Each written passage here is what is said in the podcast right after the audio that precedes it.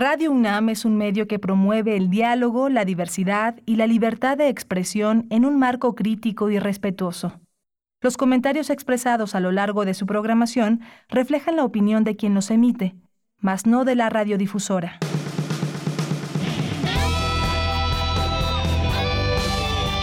Prisma RU. Relatamos al mundo.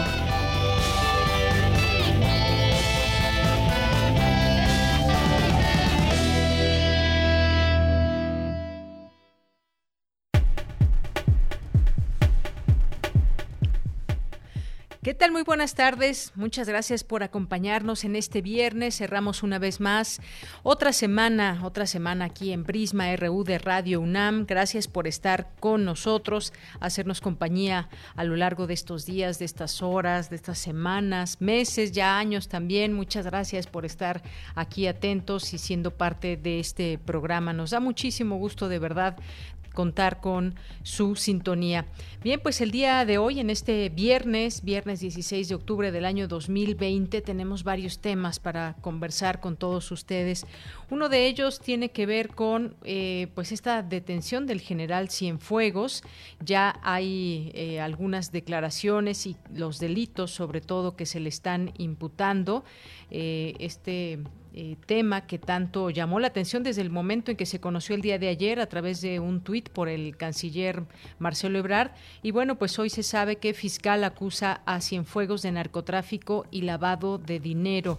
El general y exsecretario de Defensa mexicano, pues está formalmente acusado por el gobierno de Estados Unidos de cuatro cargos, tres por conspiración de manufactura, e importación a Estados Unidos, y distribución de drogas ilícitas y un cargo de lavado de dinero. Se están llenando en este momento las primeras planas en torno a este tema.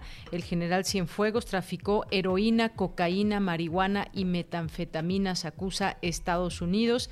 Es lo que estoy leyendo también de este, de este diario, el, Universal.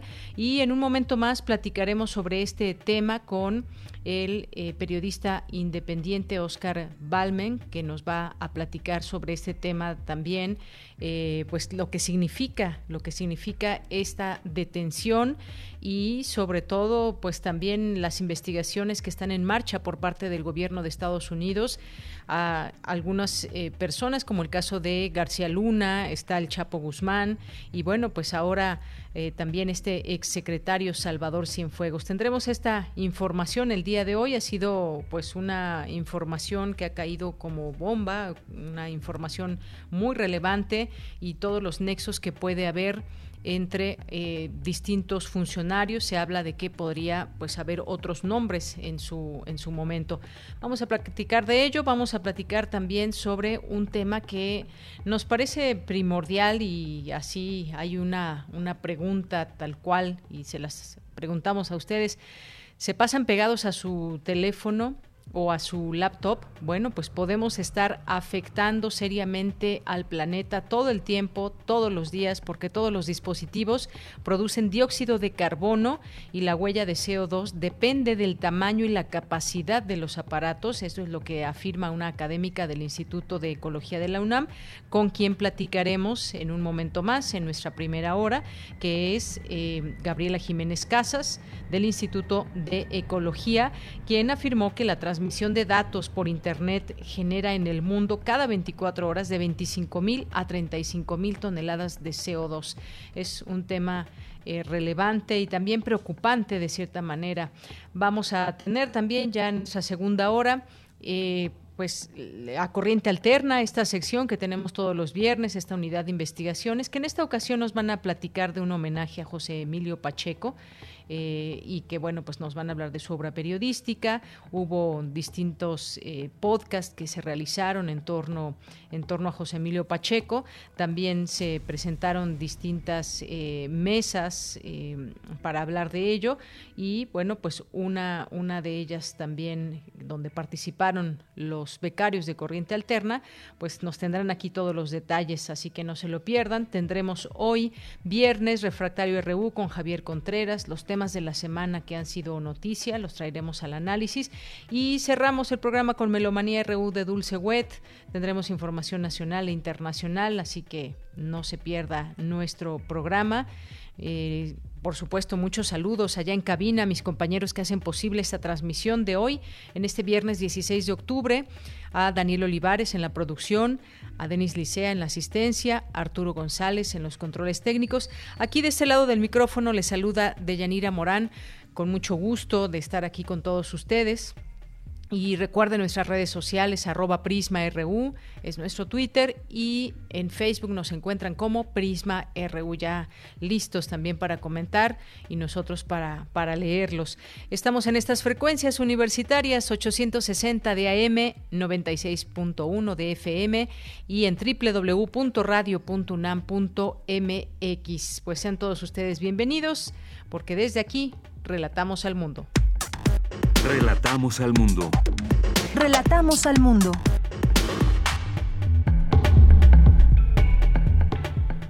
Bien, en este viernes 16 de octubre, en los temas universitarios, la enfermedad ha sido por siglos, siglos, la gran preocupación del ser humano. Las afectaciones que ha generado la pandemia de COVID-19 reclaman acciones extraordinarias, inmediatas y puntuales, señala el profesor emérito Rolando Cordera Campos. La democracia actual no puede estar completamente basada en la democracia ateniense porque los contextos sociohistóricos son diferentes, señala académica de la UNAM. Académicas y magistradas participaron en el conversatorio sobre el 67 aniversario del voto de la mujer en México. En los temas nacionales, autoridades estadounidenses imputan cinco cargos relacionados con narcotráfico al exsecretario de la Defensa Nacional, Salvador Cienfuegos. El presidente Andrés Manuel López Obrador afirmó que la detención del general Cienfuegos es un hecho lamentable e inédito, muestra la descomposición el 65% de los países recuperará su nivel económico pre-pandemia en 2022, pero a México le tomará un par de años más y alcanzará ese nivel hasta 2024, de acuerdo con un análisis de las estadísticas presentados por el Fondo Monetario Internacional. Al menos 27 bolsas de plástico negras con medicamentos contra el cáncer fueron halladas esta mañana en la alcaldía Escapotzalco y la Fiscalía Capitalina indaga ya si se trata de los fármacos robados del pasado el pasado 4 de octubre. En temas internacionales, la Organización Mundial de la Salud informó que los ensayos más recientes han arrojado evidencias inequívocas de que el remdesivir, el medicamento que usó el presidente estadounidense Donald Trump cuando contrajo el coronavirus, tiene escaso o ningún efecto en casos severos de la enfermedad. Prisma RU. Relatamos al mundo. Una de la tarde con 13 minutos. A 138 días de que diera inicio la nueva normalidad en el país, la Secretaría de Salud reportó 387 defunciones a causa de COVID-19 en las últimas 24 horas, lo que da como resultado un total de 85.285 bajas en todo el territorio nacional. Esta cifra representa en el índice de letalidad a nivel nacional, mismo que se posiciona en menos 34%. Por otro lado, se informó que 5.514 personas se infectaron con la nueva cepa del virus SARS-CoV-2 en las últimas 24 horas, por lo que para este jueves 15 de octubre hasta el día de ayer se contabilizan un total de 834.910 casos positivos en México. Por otra parte, del 19 al 25 de octubre, la Ciudad de México permanecerá en semáforo naranja, pero con alerta. Además, esto debido al comportamiento que se ha tenido con relación a las hospitalizaciones. Hubo esta mañana una conferencia de prensa donde estuvo la Secretaría la secretaria de Salud, Olivia López, y pues dio a conocer que en los últimos días se ha roto la tendencia que se tenía a la baja y ha subido gradualmente. Vamos a escuchar lo que dijo esta mañana la secretaria de Salud, Olivia López. La Ciudad de México está en semáforo naranja con alerta por el comportamiento que ha tenido la, sobre todo la ocupación hospitalaria en los últimos días. Tenemos suficiente disponibilidad de camas, tanto con ventilador como camas generales, pero ha estado, eh, se rompió la tendencia hacia la baja y ha estado subiendo gradualmente. Entonces, por eso es alerta. Las hospitalizaciones, como ustedes pueden ver, pues es un comportamiento hacia la baja, sostenido con mesetas, pero en los últimos días claramente eh, se observa un incremento. Tenemos 3.598 camas en total ocupadas, de las cuales 2.718 son camas generales y 880 camas con ventilador ocupadas eh, por personas que tienen un cuadro grave que requiere esta atención. Bien, pues escuchamos ahí a la secretaria de Salud, Olivia López, con esta información importante. Seguimos en semáforo color naranja, es lo que indica el semáforo epidemiológico y además en alerta porque han subido el número de hospitalizaciones. Como hemos venido comentando a lo largo de estos últimos días, sobre todo esta semana, nos encontramos ya en la temporada donde pues comienza a presentarse de manera normal eh, las enfermedades en vías respiratorias, porque comenzamos en una etapa un poco más fría en el clima y bueno, pues estamos aún en otoño, pero pues esto puede prevalecer, por supuesto, en el invierno. Está la campaña vigente para la vacunación de la influenza, si aún no la tienen, pueden eh, pues ponérsela en los centros de salud, en Locatel también dan información al respecto, porque esto podría ayudar eventualmente a que si eh, pues nos llegásemos a contagiar de COVID-19, pues no tengamos también un pendiente más que es la influenza estacional. Bien, pues ahí la eh, situación aquí en la Ciudad de México, en este semáforo epidemiológico, los números de muertos y pues tenemos, tenemos alerta en la Ciudad de México en semáforo naranja. Campus RU. Bien, en nuestro campus universitario de este día entramos con mi compañera Virginia Sánchez. Se analizan los efectos económicos, políticos y sociales durante la cuarta mesa del Foro 2020, Lecciones de la Pandemia. ¿Qué tal, Vicky? Muy buenas tardes. Adelante. Hola, ¿qué tal, ya Muy buenas tardes a ti y al auditorio de Prisma RU. Estamos ante inéditos desafíos que se han visto potenciados casi de inmediato por añejas y múltiples fracturas y brechas estructurales que han cruzado por muchos años la faz política, económica y espacial de la formación social mexicana, de tal manera que las afectaciones que ha generado la pandemia de COVID-19 reclaman acciones extraordinarias, inmediatas y puntuales. Así lo señaló Rolando Cordera Campos, profesor emérito de la Facultad de Economía de la UNAM y coordinador de estudios de campos, durante la cuarta mesa del Foro 2020, Elecciones de la Pandemia, denominada Los efectos económicos, políticos y sociales crisis política y económica, exclusión social y desempleo que organiza Fundación UNAM. Escuchemos. La emergencia nos ha colocado así, frente a un fenómeno sin precedentes. Sus afectaciones reclaman acciones extraordinarias, pero también inmediatas, puntuales, y no solo para evitar que salgan de control los contagios sanitarios y colapsen los servicios de salud, como se dijo al inicio de estas jornadas, o se acentúen los, los deslices económicos, sino también para empezar a tejer acuerdos que miren al mediano y el largo plazo y los asuman como la perspectiva no solo obligada, sino única para países que como el nuestro han tenido que descubrir en estos infaustos meses un ominoso inventario de fragilidades y carencias en sus fuerzas productivas, en sus capacidades institucionales y hasta en sus reflejos y dispositivos políticos. Por su parte, Mario Luis Fuentes, Alcalá del Programa Universitario de Estudios del Desarrollo de la UNAM, Señaló que una de las lecciones que hemos aprendido es que una pandemia como la de COVID-19 interactúa con una carga de enfermedades preexistentes y potencia los determinantes sociales del frágil bienestar de la población, generando así una sindemia, una sinergia que genera una realidad con mayor desigualdad y una mayor fragmentación social que produce exclusiones recíprocas. Escuchémosle.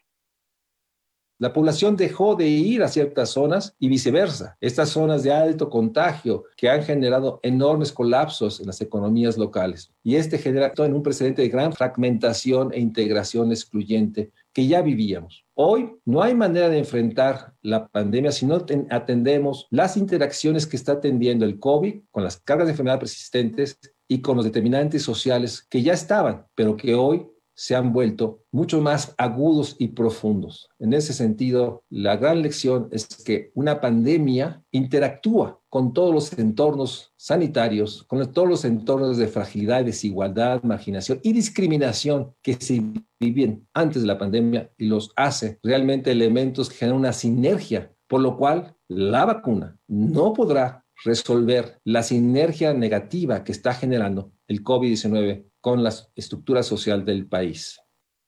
Finalmente, el economista Norma Samaniego Bridge del Grupo Nuevo Curso del Desarrollo y del Comité Asesor del Programa Universitario de Estudios del Desarrollo de la UNAM señaló que la crisis del COVID-19 es muy diferente a otras. El empleo está en el centro de esta crisis, señaló, por lo que la pandemia actual y sus efectos económicos y sociales nos han revelado con toda crudeza las inaceptables situaciones de desigualdad y la necesidad urgente de cambiar hacia una normalidad distinta. De ella, este es mi reporte. Vicky, muchas gracias, gracias por esta información. Como siempre, pues estas, estos datos que pues hay que seguirlos muy de cerca, los efectos económicos, políticos y sociales que se generan con la pandemia, las lecciones que nos deja también para aprender. Gracias, Vicky. Desde a ti, de ella, un abrazo y buen fin de semana. Igualmente para ti, muy buenas tardes.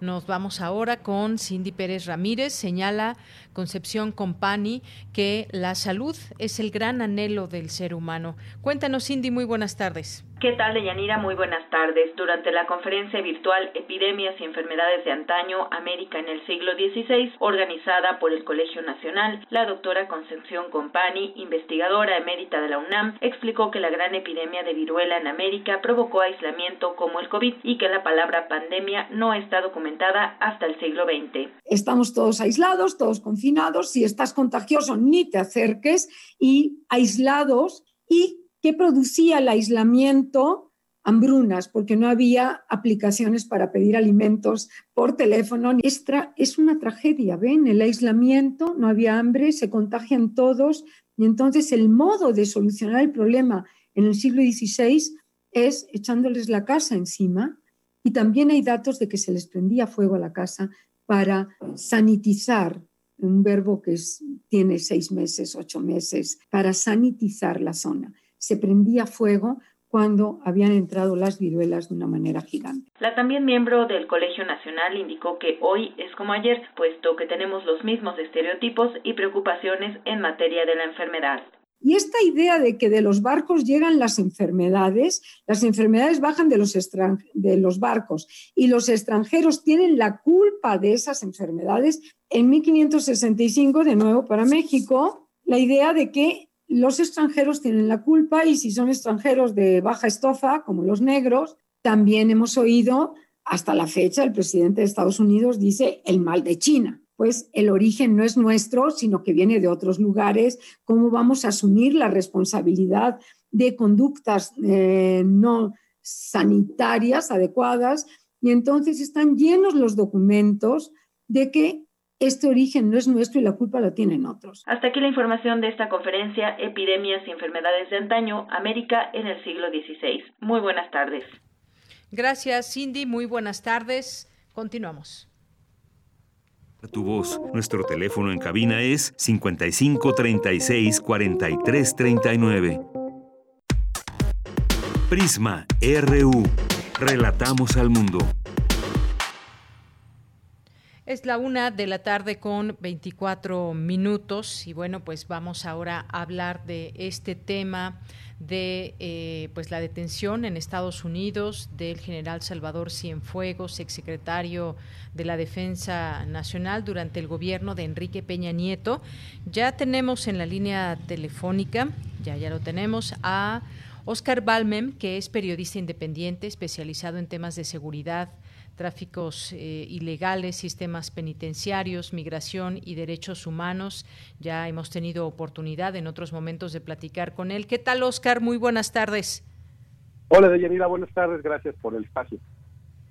Bien, pues gracias a ti por, por, aceptar esta llamada y pues ya hay cargos específicos que se están señalando para el exsecretario y bueno, pues eh, está formalmente acusado por el gobierno de Estados Unidos eh, de cuatro cargos, tres por conspiración de manufactura, importación a Estados Unidos y distribución de drogas ilícitas y un cargo de lavado de dinero, ni más ni menos. Algo que de pronto eh, sorprende, Oscar. ¿Sorprendió esta detención?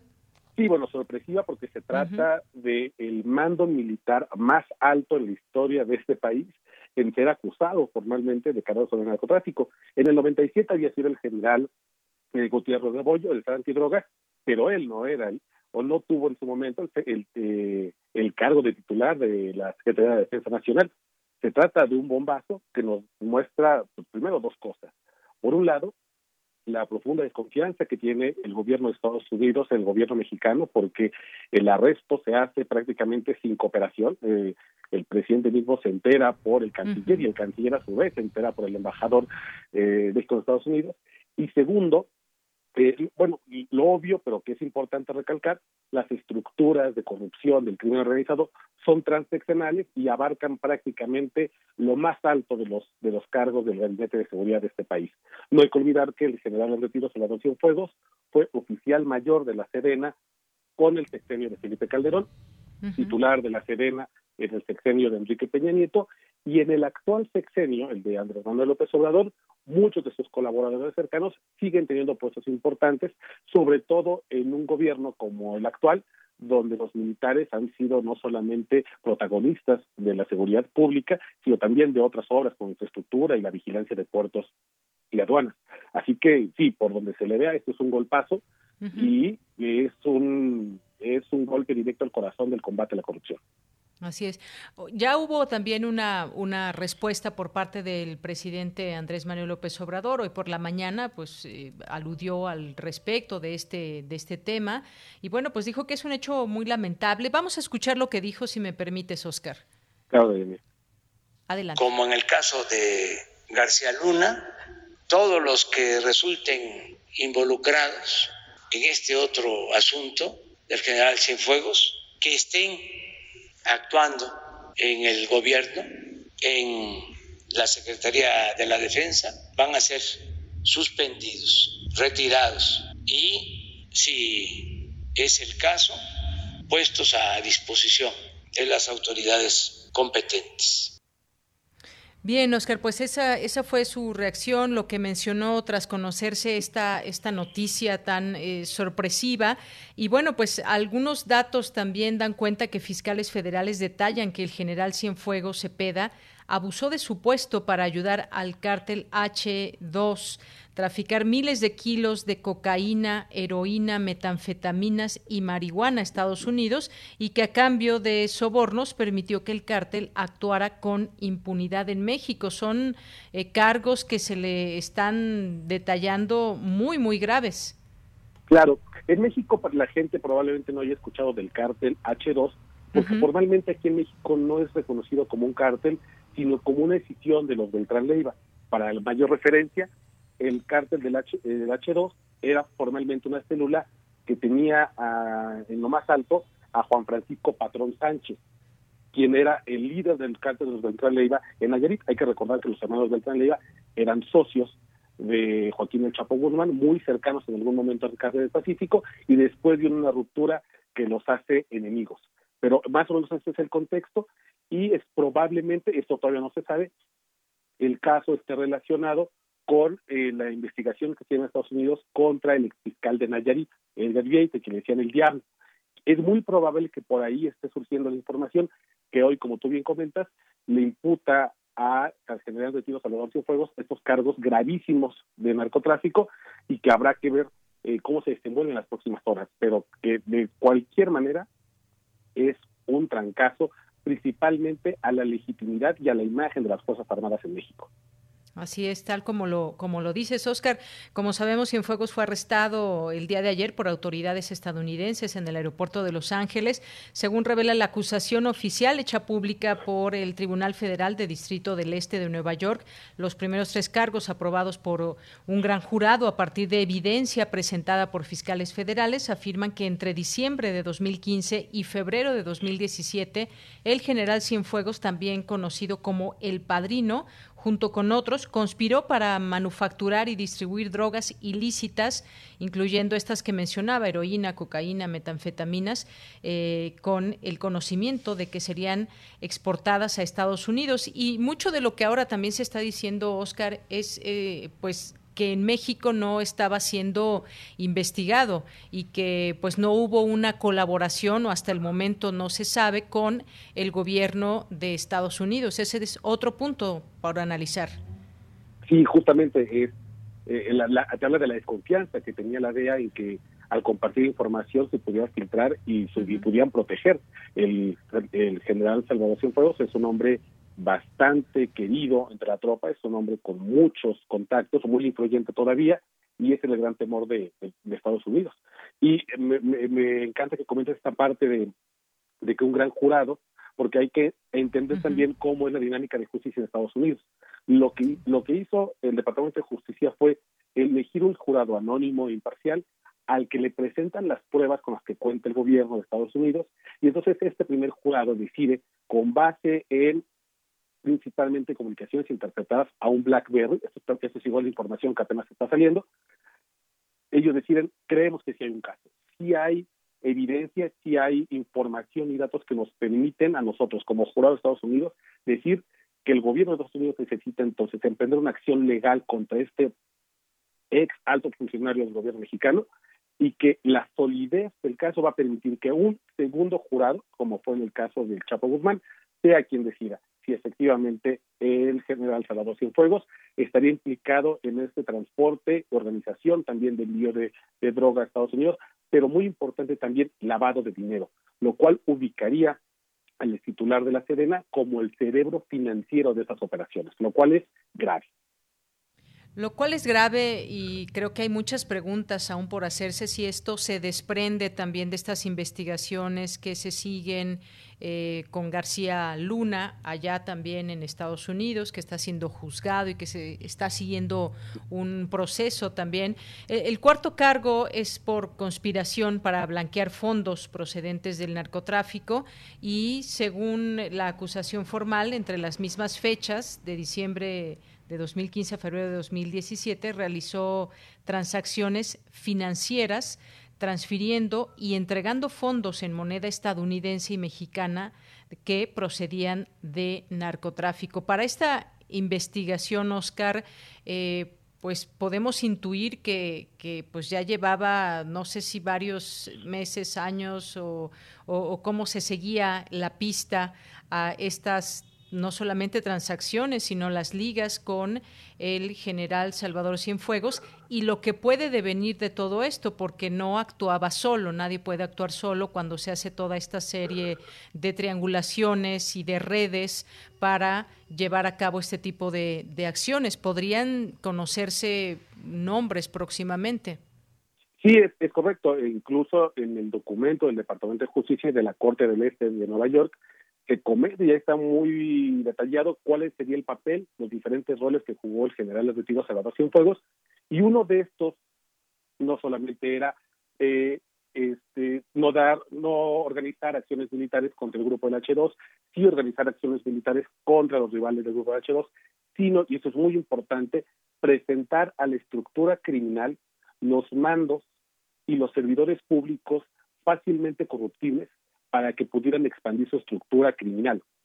es muy importante, porque entonces el general Salvador Cienfuegos sería eh, uno, diría tal vez el de más alto rango de esta estructura, pero sabemos que arriba del, del, general estaba el presidente Enrique Peña Nieto, pero de que abajo había una estructura, por supuesto, y lo que mis fuentes me comentan es que en este momento la Serena es un hervidero, los, los mandos de los de las zonas militares están muy preocupados porque saben que en cualquier momento va a comenzar a, a revelarse los nombres de quienes forman parte de esa estructura y es probable que muchos, muchos salgan embarrados hay que, insisto con esta parte, el general en retiro Salvador Cienfuegos es un hombre todavía muy influyente y gran parte de su círculo íntimo está actualmente en la Secretaría de Defensa Nacional, activo con el actual gobierno, y esto pues evidentemente representa un problema mayúsculo para el presidente porque tiene que hacer una operación en dos vías.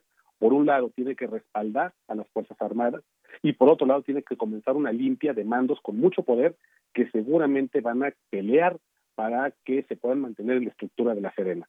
Por donde se le vea es un caso muy complicado y definitivamente pues eh, atraviesa sexenios, atraviesa administraciones y lo único que nos queda claro, lamentablemente, es que la corrupción se enquistó a tal nivel que ya están detenidos un ex titular del ejército mexicano y un exsecretario de Seguridad Pública de Estados Unidos, ambos con ambos por recibir sobornos millonarios del crimen organizado. Claro, y en diferentes sexenios con distintos presidentes, distintos partidos, en fin, toda una red parecería en todo esto. Eh, y justamente esto que decías, nos preguntamos actualmente quiénes allegados al general Cienfuegos aún están dentro de la estructura que opera, decide y está en activo trabajando en las, en las Fuerzas Armadas. Eso es algo que, como bien dices, pues muchos eh, estarán eh, con preguntas si saldrán sus nombres o no, quizás algunos pretendan huir, no lo sabemos. Esto apenas, apenas comienza en este sentido. En una carta enviada al tribunal en Nueva York eh, por el fiscal federal interino, fechada el 16 de octubre, se solicita una orden permanente de detención para el general, si nos preguntamos cuál es su, su situación actual, es decir, que en oposición a cualquier forma de libertad condicional, bajo fianza y arresto domiciliario y se le considera en riesgo de fuga. Es decir, que pues está, digamos, eh, pues muy bien sustentada esta, esta detención, que no se le permitirá salir bajo fianza o libertad condicional hasta el momento. El fiscal afirma en la carta que el acusado abusó de su posición como secretario de Defensa. Esto es importante también entenderlo. Abusó, abusó de su posición como secretario de la Defensa eh, nacional y veremos qué deriva, porque esto, como decíamos, Oscar, apenas comienza en cuanto nombres, en cuanto a estructura y toda esta red de operación que eh, se tuvo en algún momento, o por lo menos en estos años que se están señalando por el gobierno estadounidense. Sí, así es, y recordar que el general en retiro Salvador Cienfuegos tiene 72 años.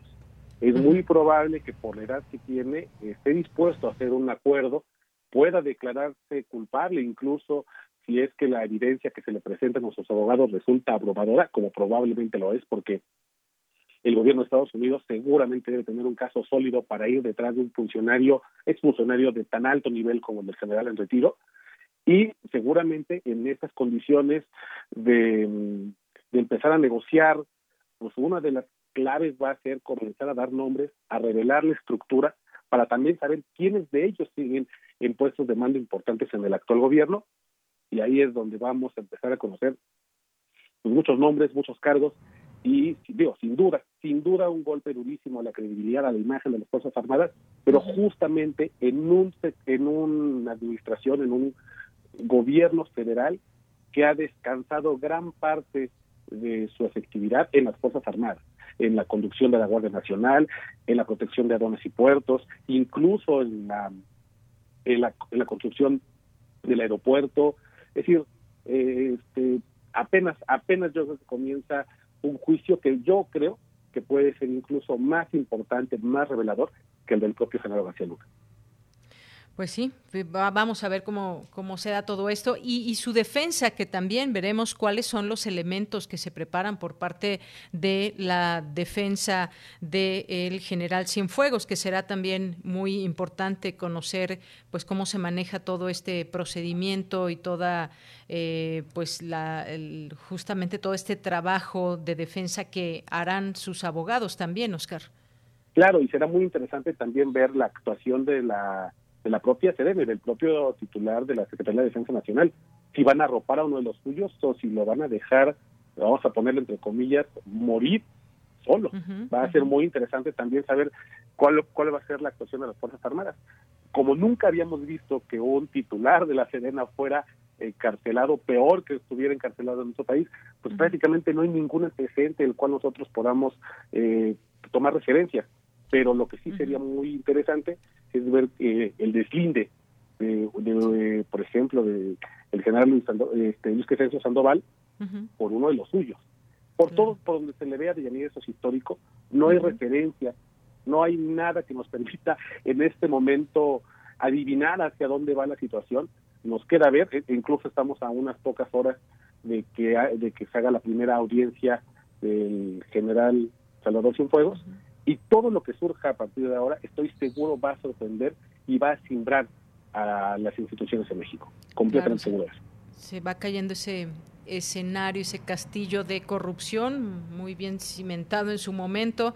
Y bueno, pues hay distintas declaraciones también. Oscar, por ejemplo, dice Alejandro Encinas que la captura de Cienfuegos tendrá repercusión en el caso Ayotzinapa, por ejemplo, lo dijo eh, también luego de conocerse esta detención, eh, pues que tendrá repercusiones en el caso de la desaparición de los 43 normalistas de Ayotzinapa.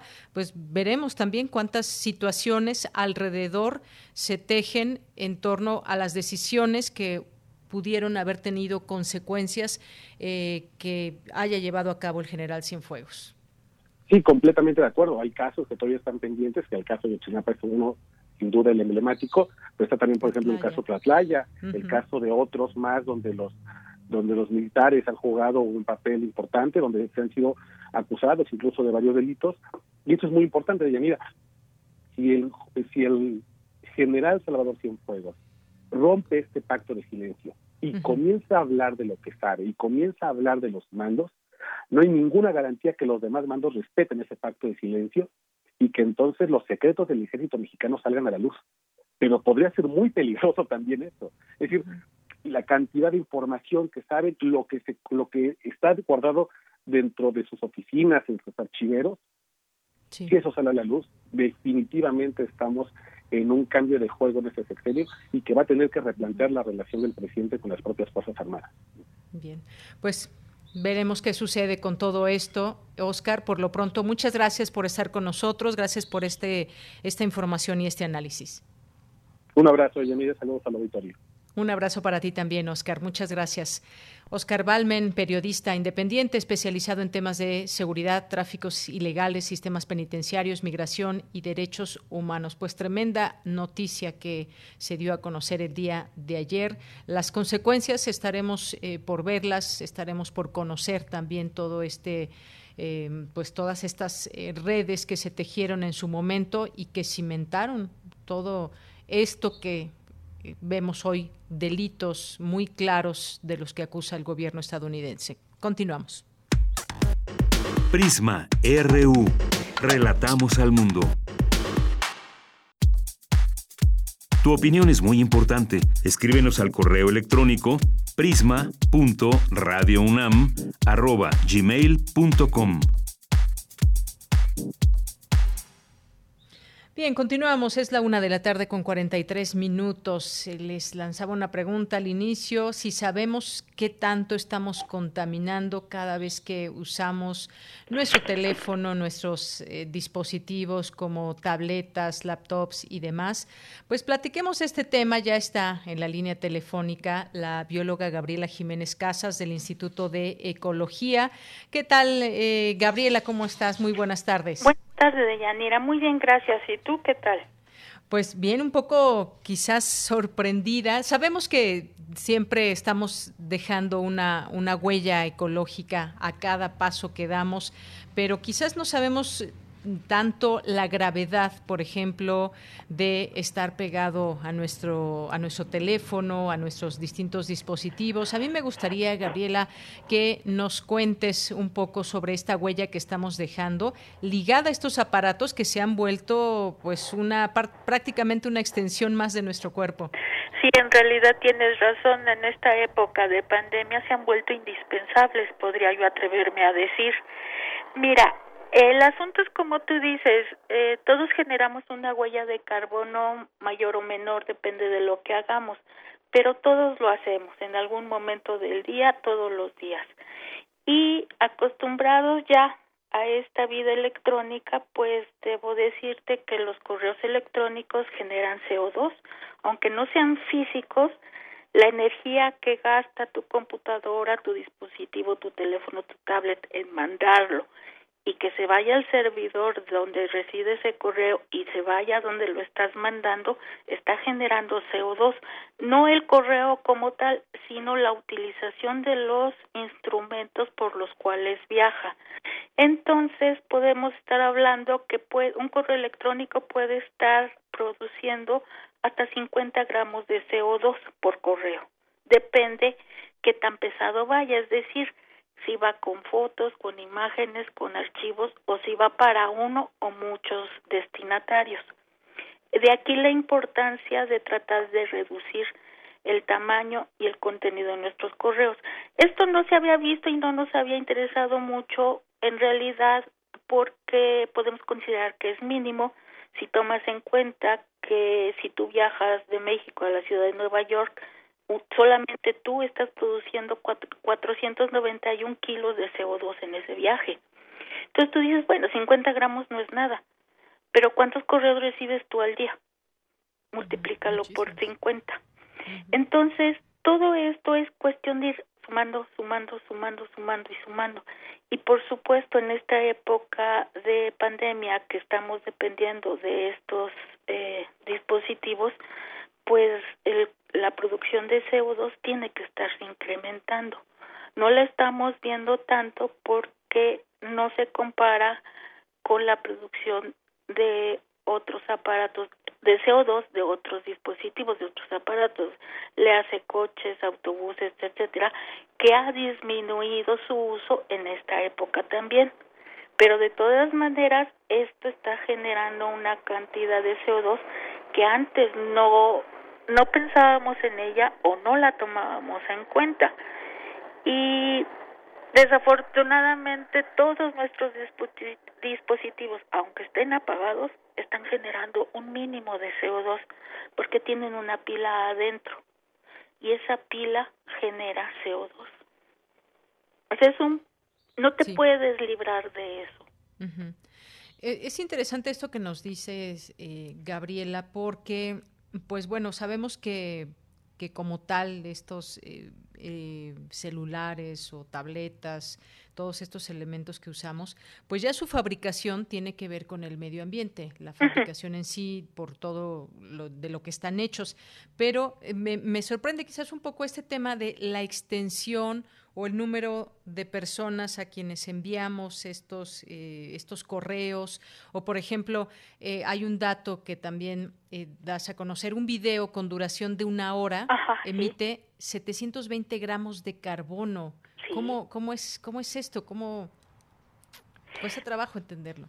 Bueno, mira, lo que sucede no es tanto el video per se, sino lo que está utilizando del equipo donde lo estás viendo y desde donde lo estás viendo.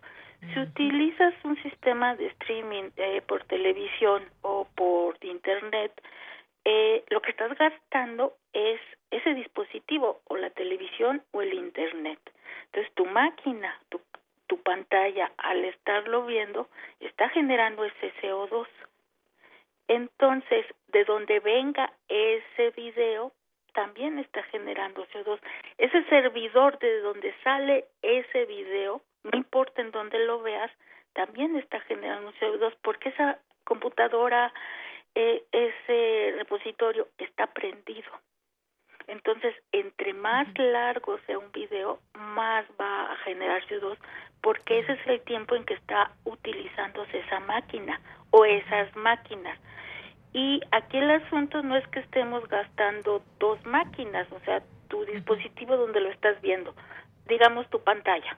Sí. Pero estás viendo esa, eh, donde está guardado ese video, es otro equipo electrónico que al estar prendido está generando CO2, pero no sabemos dónde está puede estar en la conchinchina y pasar por varios servidores, es decir, por varios repetidores a través del mundo y cada uno está generando CO2. Ese es el conteo que se hace de producir CO2 por ver ese video. No es en tal en físico el video porque es uh, llamémosle, elemento cibernético que no puedes tocar, que no puedes ver, pero ahí está. Pero en sí, ese video no produce el CO2. Produce el CO2 los dispositivos que utiliza para dispersarse, para difundirse y para verlo. ¿Me expliqué? Efectivamente, sí, sí, sí, por supuesto. Eh, pues claro, entre más, más se usa también el tiempo que tenemos prendidos estos aparatos. Y, y decía yo, sorprendente y de pronto, pues, por más que quizás queramos intentar no dejar esta huella tan grave en el planeta, pues me deja me dejas pensando Gabriela porque tengo aquí una laptop, tengo una tableta, tengo un teléfono y bueno, pues vaya que se siente uno mal generando este tipo de eh, de situaciones al planeta, pero que incluso por ahí, ya en un tema tecnológico, eh, leí por ahí que, que, por ejemplo, avanzamos muchísimo en el tema tecnológico en estos meses de confinamiento y de pandemia, porque hemos aprendido nuevas herramientas, hemos utilizado eh, aplicaciones y herramientas que no estábamos utilizando antes y que esto está generando justamente el tener encendidos mucho más tiempo estos elementos de trabajo y de entretenimiento también, porque al estar la gente en un mismo lugar muchas horas, pues la tecnología es la que ha salvado también de alguna manera, pero a la vez perjudica. Es que aquí tienes toda la razón y hay que hacer un balance de cuál nos conviene más. Es decir, si yo doy una clase ahorita con 20 chicos, yo al tener mi dispositivo prendido estoy generando CO2. Cada uno de esos 20 chicos también. Y el servidor por donde pasa mi clase, ya sea, no sé qué plataforma esté yo utilizando para dar esa clase, la que sea, estoy utilizando al menos un servidor. Entonces hay que hacer ese conteo de esa producción de CO2 que seríamos en total 21 personas y 50 equipos, exagerando. Ahora, hay que ver cuánto consumo yo de, de, de tu casa a mi trabajo, al salón de clase, y cuánto consumen esos 20 chicos de su casa a la escuela. Entonces hay que ver qué conviene más, si estar físicamente en el salón de clases o virtualmente en el salón de clases. Entonces hay que hacer como que ese balance y sacar ese conteo. Entonces yo te puedo decir entonces que conviene más y que contamina más.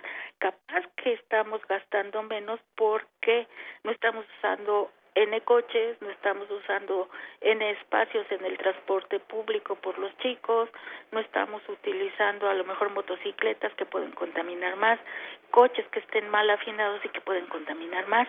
Entonces, como que hay que ver eh, cada aspecto para poder hacer un balance y decirte, sí, estoy contaminando más y hago esto. Y hay que hacer ese conteo.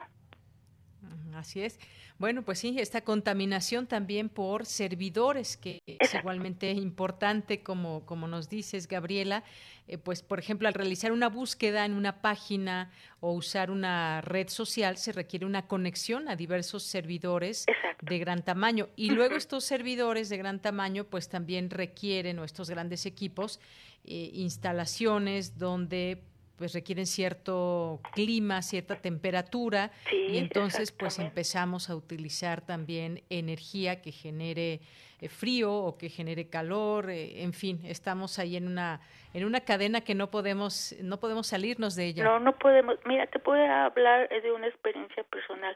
Alguna vez tuve la oportunidad de visitar la supercomputadora de la UNAM cuando todavía era de esta no de GESCA, no de GETICA.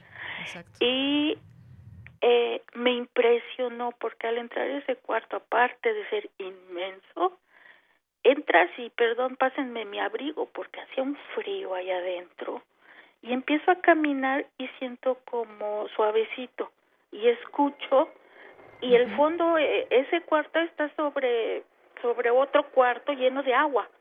Esa agua es la que le está dando el enfriamiento a todo ese equipo y por eso está tan frío. No utilizan aire acondicionado pero mantener esa agua helada también se está gastando energía. Entonces no nada más es eh, el equipo que está prendido, sino cómo lo voy a enfriar. Entonces eh, tú me dirás, bueno, si mantengo un cuarto lleno de agua en el sótano y encima pongo algo que permite que ese frío traspase ese piso, pues a lo mejor funciona.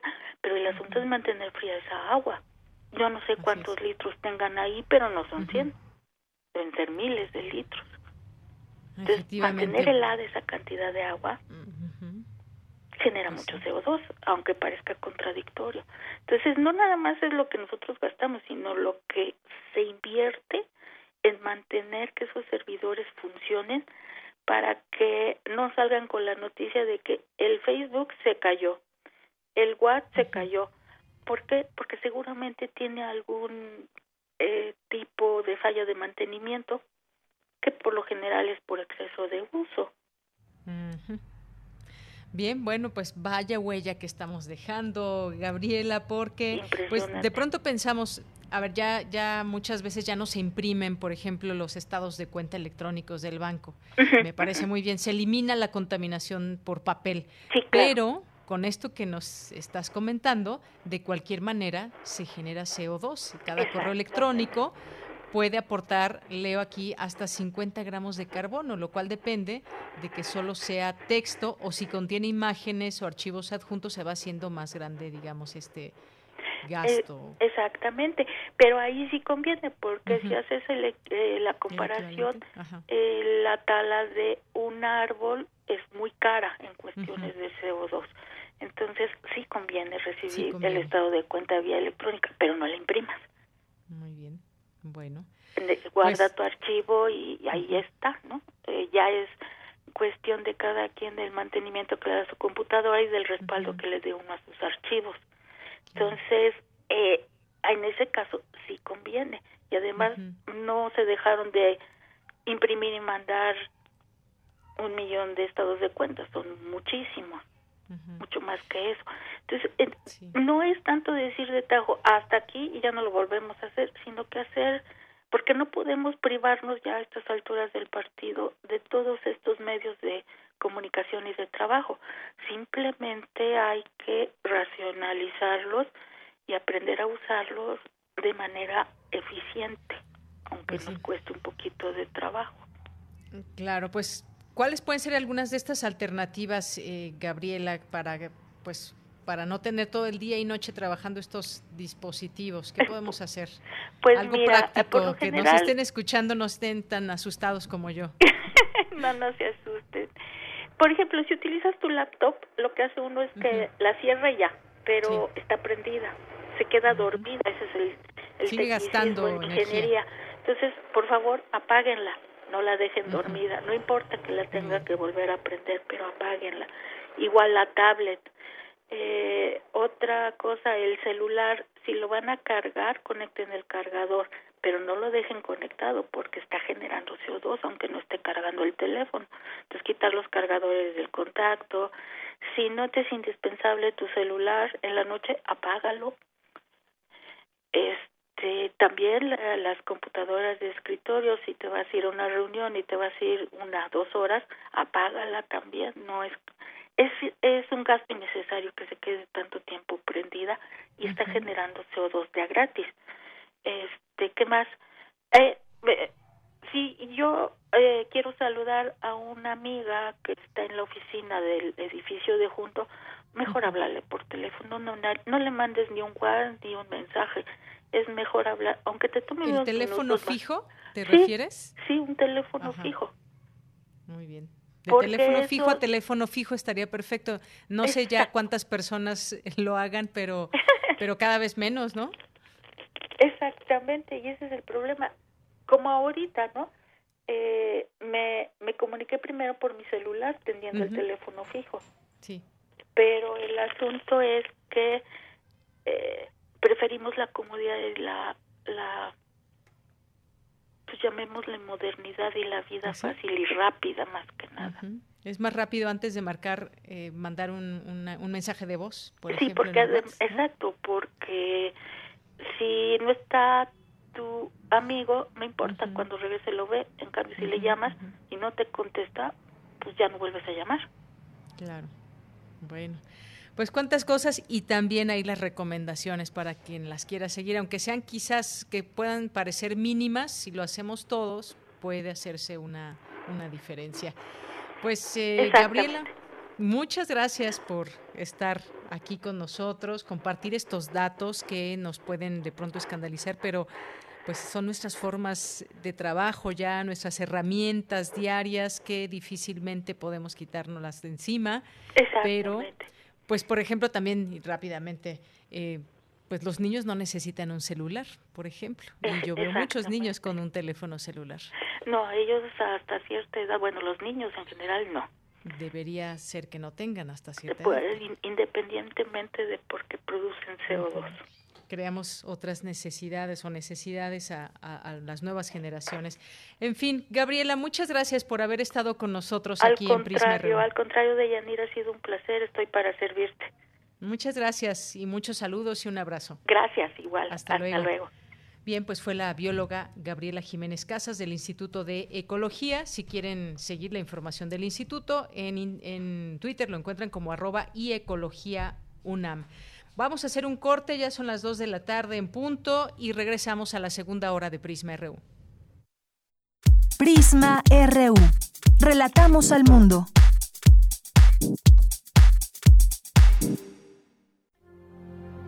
...2020... ...100 años del nacimiento de Mario Puzo... ...el personaje de El Padrino... ...Vito Corleone... ...casi por naturaleza... ...es el líder de la mafia de Nueva York un varón de buen porte, audaz, que es capaz de manipular a sus enemigos con palabras, pero ante todo pone a su familia y amigos. La amistad lo es todo. La amistad vale más que el talento. Vale más que el gobierno. La amistad vale casi tanto como la familia. Nunca lo olvides. Si te hubieses preocupado de rodearte de buenos amigos, Ahora no tendrías que venir a pedirme ayuda. El Padrino, 1969. Mario Puzo. 96.1 FM, 860 AM. Radio UNAM, Experiencia Sonora. Hechos a mano, secretos, de edición limitada, irrepetibles distintos, diversos, nuevos. Afuera de las grandes librerías aún existen los libros. Existen los otros libros. Radio UNAM te invita a continuar con su tradición del Tianguis de la Diversidad Textual en un formato a distancia. Los otros libros Entrevistas y presentaciones de libros y editoriales alternativas a través de Facebook Live. Sábados a las 19 horas en la página de Facebook de la sala Julián Carrillo. Si solo leemos lo que todos leen, solo sabremos lo que todos saben. Radio UNAM, Experiencia Sonora. Somos el Tribunal Electoral de la Ciudad de México. ¿Sabías que contamos con una defensoría pública, gratuita y abierta a la ciudadanía? Conoce cómo hacer valer tus derechos político-electorales en elecciones y procesos de participación ciudadana en pueblos, barrios originarios, comunidades indígenas y colonias de la ciudad. Contáctanos en defensoriaelectoral.tsdmx.org.mx o al 55 53 40 46 41. Tribunal Electoral de la Ciudad de México, garantizando justicia en tu elección. Yo lo tenía todo. Familia, trabajo, amigos. Hacía doble turno en la chamba y me sentía cansado. Pero un día me ofrecieron droga. Me dijeron que no pasaba nada, que la podía controlar. Y no fue así. Fue mi perdición. Me volví su esclavo. Perdí la batalla y lo perdí todo. Hasta el perro se fue. No pierdas tu libertad ni tu salud. El mundo de las drogas no es un lugar feliz. Busca la línea de la vida. 800-911-2000. Las audiencias también son parte del medio. ¿Qué tal amigos? Soy Guillermo Montemayor Gómez, defensor de las audiencias de Radio y TV UNAM. Los invito a que me escriban y ejerzan los derechos que la ley y la normatividad interna de las estaciones les otorgan. Observaciones, quejas, sugerencias, peticiones, señalamientos o reclamaciones sobre los contenidos y la programación que transmiten tanto radio como TV UNAM. En las páginas web de ambas estaciones encontrarás la pestaña que dice Defensoría. Ábrela y en la pestaña de comentarios y sugerencias encontrarás el formulario para comunicarte con el defensor. Además de información precisa sobre la Defensoría, informes, documentos normativos, tanto externos como internos, y algo que es muy importante, que es el código de ética. Te invito a que me escribas al correo defensordeaudiencia.unam.mx. Recuerda que como audiencia eres parte fundamental de Radio y TV UNAM.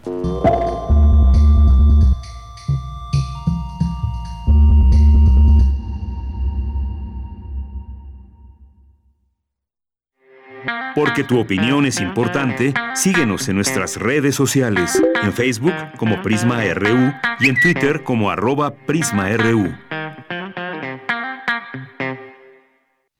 De la tarde con cinco minutos. Estamos de regreso aquí con todos ustedes en Prisma RU a través de Radio UNAM, a través de estas dos frecuencias, 96.1 de FM y 860 de amplitud modulada. Saludos a todas las personas que se conectan vía streaming en www.radio.unam.mx. Gracias por estar presentes, acompañarnos a lo largo de la semana, cerrar ya esta semana juntos, dar pie al fin de semana. Muchas gracias a quienes están eh, a, través de, a través de nuestras redes sociales, escribiendo como, como este tweet de Oscar Solórzano, más bien en, la página de Facebook. También a Tashido, que nos escribe una semana más, que disfrute de la grata compañía y contenidos de Prisma RU. Gracias por estar y formar parte de mi día a día. Un abrazo. También para ti, Tashido. Muchas gracias, muchas gracias. Liliana Rodríguez también, que nos dice eh, también aquí que esta grata compañía eh, y nos manda muchos saludos ambos, Liliana Rodríguez y, y Tashido. Muchas, muchas gracias. Y aquí en Twitter también están presentes nuestros, nuestros radioescuchas aquí en la sintonía. Y nos dice Mayra Elizondo, yo pienso igual que tú, Mayra. Dice, creo que me estoy volviendo un peligro para el planeta y pues ahí entre la, entre la computadora, la lab, los dispositivos que usamos y que tenemos prendidos no sé cuántas horas al día. Bueno, pues es un, un, sentir compartido, Mayra. No te digo, no te preocupes, creo que sí debemos preocuparnos un poco por esta huella que estamos dejando en el planeta y seguir las recomendaciones mínimas. Me parece que esa es una, una buena opción. Estamos en un mundo donde pues la tecnología nos llevó a todo esto, quizás la eh, también un poco la irresponsabilidad no sé, quizás es un buen tema para seguir discutiendo. Gracias, Mayra. César Soto, también muchos saludos. Alfonso López, eh, Jorge Fra, El Zarco, Eduardo Mendoza, que nos dice, comparto el, malestar. Sería bueno preguntarse cuál es el valor de nuestro uso de Internet, si es solo para banalidades o, tonterías, pues gracias Eduardo, Eduardo Mendoza, pues es que ya se hizo parte em, de nuestro uso cotidiano, una herramienta con la cual nos comunicamos al mundo, o al menos así lo sentimos, y que nos eh, informamos también, eh, cada vez se leen menos periódicos en papel, y los periódicos pues están también en, en línea, y pues mucha, mucha gente no solamente en México, alrededor del mundo, opta por leer leer no solamente el periódico, revistas y una serie, una cantidad de información a través de, Internet. Eh, también Abel Fernández, muchas, muchas gracias por estar presente. Antonio Valdés nos dice, excelente fin de semana, ya escuchándolos. Hoy me tocó venir, aunque sea un ratito, a Ciudad Universitaria y se encuentra ahí nos manda esta foto de la Facultad de Filosofía y Letras. Muchos saludos, Antonio Valdés, y gracias por la fotografía. Jorge Fra nos dice, cuando el futuro nos alcance, o más bien, ya nos alcanzó. Pues sí, yo creo que ya nos alcanzó. Muchas gracias, Jorge Fra. Y ahí la montaña de dispositivos viejos, televisiones, computadoras y demás, y eso que ya pasó a la historia. David Castillo también, Connie Baladés también aquí con esta sorpresa de todas estas datos que nos dio la bióloga Gabriela. Eh, Jorge Fra también nos dice, ya Wally, Wally nos, nos lo ha advertido, las montañas de basura electrónica urgen programas antichatarra electrónica. ¿Sí? ¿Se acuerdan de esta película de Wally? Muy, muy bella, por cierto, con un gran mensaje. Gracias, Jorge Fra. Mario Navarrete Real, también muchas gracias y muchos saludos. Oscar, eh, también. Y nos escribe por aquí Javier GJ, Rosario Martínez, nos dice ahora sí salió Eh, ahora sí salió el calcetín apestoso, pero bien apestoso, nos dice, con respecto al tema de Cienfuegos. Gracias, Rosario Martínez. Abel Fernández nos dice, muy interesante el análisis sobre la situación del general Salvador Cienfuegos y lo que viene, todo lo que, lo que saldrá, Abel. Gracias por el comentario. José Luis Sánchez nos dice buen fin de semana. Ahora se entiende por qué el padrino, así conocido a, Cienfuegos, dice porque su amor por el dinero lo había mantenido a salvo de la COVID-19. Muchas gracias por el comentario, eh, José Luis. Eh, Ramón, José Ramón Ramírez también nos escucha, el compa Mario, Verónica Ortiz Herrera, buenas tardes, aquí en el Centro de Salud de Santa, Catarina, Tláhuac, está agotada la vacuna de la influenza y no saben cuándo les llegará. Pues eh, recomiendo, Verónica, si me lo permites, en algún otro sitio, eh, en el teléfono de Locatel también dan información, en ocasiones también se colocan en algunos parques o en algunos otros sitios. Gracias por el comentario y también a nuestros amigos de Corriente Alterna. En un momento platicaremos con ellos. Gracias a todos ustedes que están aquí, aquí atentos y pendientes. Los leemos a todos, no tengan ningún pendiente por ello. Rocío Arteaga también, eh, Rebeca Vega, David Castillo, muchas gracias. Gaby Yale. Eh, también muchísimas gracias a todos ustedes. Pues nos vamos a la información, nos vamos a la información ahora con mi compañera Cristina Godínez. Reflexionan sobre el voto de la mujer a 67 años de su reconocimiento. Adelante, Cristina. Deyanira, auditorio de Prisma RU, buenas tardes. La Facultad de Derecho de la UNAM organizó el conversatorio sobre el 67 aniversario del voto de la mujer. En su intervención, la doctora Leticia Bonifaz hizo un recorrido histórico de la lucha sufragista en México. La académica comentó que no obstante todo lo avanzado, todavía hay problemas de paridad. Las mujeres estuvimos excluidas de las decisiones públicas porque los hombres dijeron en algún momento que lo público era un tema de hombres, ¿no? Así de sencillo. Y ahora Simplemente todas las decisiones impactan a la totalidad de la sociedad y en esas decisiones, por supuesto, debe haber mujeres. Termino hasta aquí no solo mi repaso histórico, sino mi deseo de que el incremento de mujeres en los ámbitos de la política sea, cada vez mayor, insistiendo en algo que es muy importante presencia de mujer no te garantiza perspectiva de género, porque tenemos que convencer a muchos hombres y también a muchas mujeres de que el tiempo de nosotras ya llegó. Por su parte, la magistrada Yanin Otálora Malasis expresó que esta lucha es solo una parte del camino y que falta mucho por hacer. Desde la fundación de la Nación Mexicana hasta la actualidad, apenas empezamos a vislumbrar unos derechos políticos igualitarios el hecho de que nos hayan concedido el voto no es algo que tengamos que celebrar. La posibilidad de votar no es una dádiva que los hombres nos dieron y que nosotras las mujeres tengamos que agradecer. Este derecho a votar que se logró a base de múltiples luchas históricas es el requisito mínimo que nos corresponde como personas integrantes de una nación. Si algo hay que celebrar hoy es la aportación que las mujeres han hecho y están haciendo justamente a una democracia de calidad y al fortalecimiento de una democracia. Por último, la doctora María del Carmen Alanís habló de cómo está afectando la pandemia la participación y representación política de las mujeres. Deyanir, este es el reporte. Buenas tardes. Muchas gracias, Cristina Godínez. Gracias por la información. Vamos ahora con Dulce García. Las similitudes entre la democracia actual y la ateniense. Adelante, Dulce. Deyanira, muy buenas tardes a ti al auditorio de Prisma RU. El Programa Universitario de Estudios sobre Democracia, Justicia y Sociedad llevó a cabo el encuentro Repensando la Democracia en el Mundo Actual, en donde la doctora Leticia Flores Farfán, académica de la Facultad de Filosofía y Letras de la UNAM, explicó que si bien la democracia que hoy se vive está basada en la democracia ateniense, lo cierto es que hay que aprender a diferenciar los contextos históricos respecto al surgimiento de una y otra. Efectivamente, no puede ser un modelo, porque sobre todo hoy por hoy tenemos que pensar que esa democracia fue esclavista, fue excluyente, fue patriarcal. En muchos sentidos estamos hablando que una población, un número de población minoritaria, tuvo la posibilidad de acceder al debate público gracias a una enorme cantidad de mano de obra esclava que posibilitó esa libertad política para unos cuantos. Ya desde ahí tendríamos que tener una discusión si esa es la base y también tendríamos que tener discusiones que abrieron el propio Aristóteles, si es posible realmente la democracia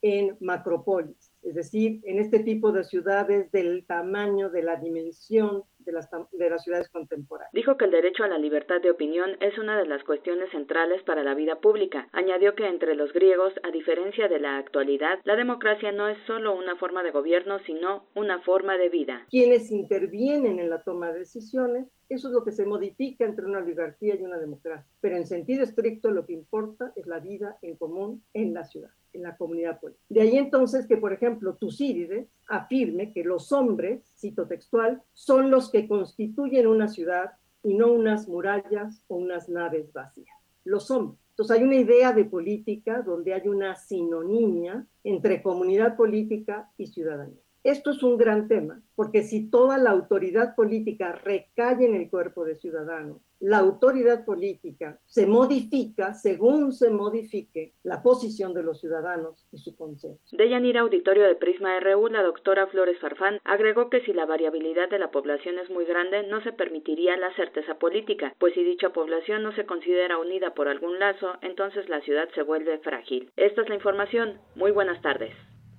Gracias, Dulce. Muy buenas tardes. Vamos a continuar ahora con las breves internacionales con Ruth Salazar. Internacional RU. La eventual reelección del presidente Donald Trump es la mayor amenaza para la democracia de Estados Unidos después de la Segunda Guerra Mundial, consideró el diario The New York Times en un editorial.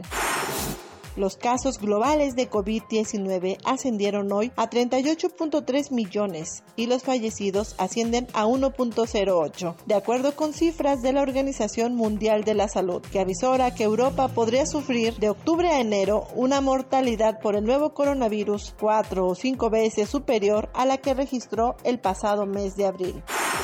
Los líderes de la Unión Europea iniciaron hoy la segunda jornada de su cumbre en Bruselas, que se centra en la relación con África y las tensiones con Turquía en el Mediterráneo Oriental, tema que se añadió a la agenda a petición de Chipre y Grecia. El primer ministro británico Boris Johnson admitió que a menos que haya un cambio fundamental en la posición de la Unión Europea, su nación se encamina a un Brexit sin acuerdo, lo que significa, entre otras cosas, que las relaciones comerciales pasarían a regirse por las normas generales de la Organización Mundial del Comercio. El expresidente francés Nicolas Sarkozy fue denunciado por la Fiscalía Nacional por el delito de asociación criminal, como parte de una investigación sobre la supuesta financiación libia para su campaña electoral de 2007. El primer ministro de Tailandia, Prayut Chan Ocha, rechazó este viernes dimitir pese al aumento de las presiones por las multitudinarias protestas que se repiten esta tarde en las calles de Bangkok para exigir reformas democráticas en el país el gobierno de Japón planea lanzar al Océano Pacífico un millón de metros cúbicos de agua radioactiva tratada que se filtró en la planta de energía nuclear de Fukushima tras los derrumbes del núcleo después del terremoto y el tsunami de 2011. Fuentes oficiales de la administración japonesa señalan que la decisión podría ser tomada este mes. Bien, dos de la tarde con 18 minutos en estos temas internacionales, pues y siguiendo con los temas de la pandemia, la Organización Mundial de la Salud que pues eh, avala nuevas cuarentenas en Europa por el disparo de casos. Eh, pues estas son algunas de las restricciones aplicadas en países en Europa entre ante los rebrotes de COVID-19. Francia, decíamos también, toque de queda a partir de la medianoche de hoy viernes, de este viernes, y durante un mes en París y otras ocho regiones como Grenoble, Lille, Lyon, eh, Marsella, Toulouse, Montpellier, entre otras. Y esto nos hace pensar también en todo este tema económico de turismo que no acaba de reactivarse ante esta situación. Eh, la gente no podrá salir de casa entre las 21 horas y las 6 de la mañana, salvo por motivos de salud o profesionales, bajo pena de multa de 135 euros, alrededor de 158 dólares. Esta medida que afecta a casi un tercio de la población. Además, están prohibidas las fiestas privadas entre ellas las bodas, se privilegia el trabajo desde casa y el endurecimiento de protocolos en bares y restaurantes que se verán obligados a llevar un registro de su clientela. Las autoridades reportan, reportaron ayer 30.631 casos nuevos de coronavirus a escala global. Francia superó ayer a México con 850.997 casos y se convirtió en el noveno país con más contagios, con más contagios en el, en el mundo, según la Universidad John Hopkins. En el Reino Unido, por ejemplo, los 9 millones de habitantes en Londres tendrán prohibido reunirse con familiares y amigos en espacios cerrados a partir del primer minuto de mañana. La mayor restricción a la vida privada en Europa, pues así de grave se ven las cosas que tienen que incluir estas medidas. Londres y otras siete pequeñas zonas de Inglaterra pasarán en la medianoche del viernes a nivel de alerta alto, que implica la prohibición de encontrarse en lugares cerrados con familiares y amigos.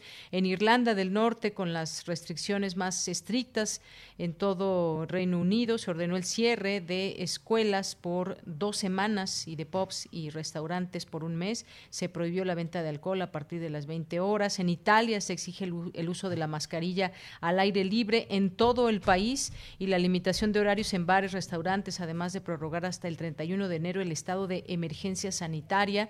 En España, bueno, pues la región de Madrid, incluyendo la capital y ocho municipios, permanece confinada perimetralmente. Las autoridades de Cataluña anunciaron el cierre hasta noviembre de todos los bares y restaurantes de la región, algunas comunidades autónomas también. Eh, Castilla, Andalucía y demás eh, dictaron órdenes para limitar los desplazamientos en áreas de alta incidencia del coronavirus. En Alemania, también Bélgica, otros países han aplicado toques de queda locales. Pues así la situación de Europa, de nueva cuenta que resurge resurge este, estos números de contagios. Alemania, un, país que había pues sido de alguna manera un, un ejemplo en su momento, pues en las regiones donde se confina, eh, confirmen más de 35 nuevos casos por cada 100.000 habitantes, en siete días se limitará el aforo de actos privados, pues así también las formas de organizarse de algunos países.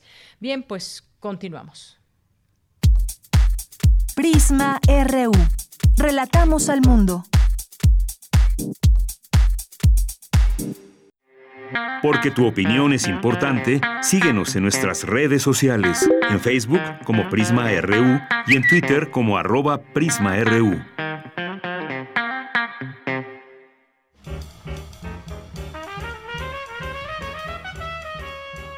Corriente Alterna. Periodismo veraz y responsable. Un espacio de la Coordinación de Difusión Cultural, UNAM.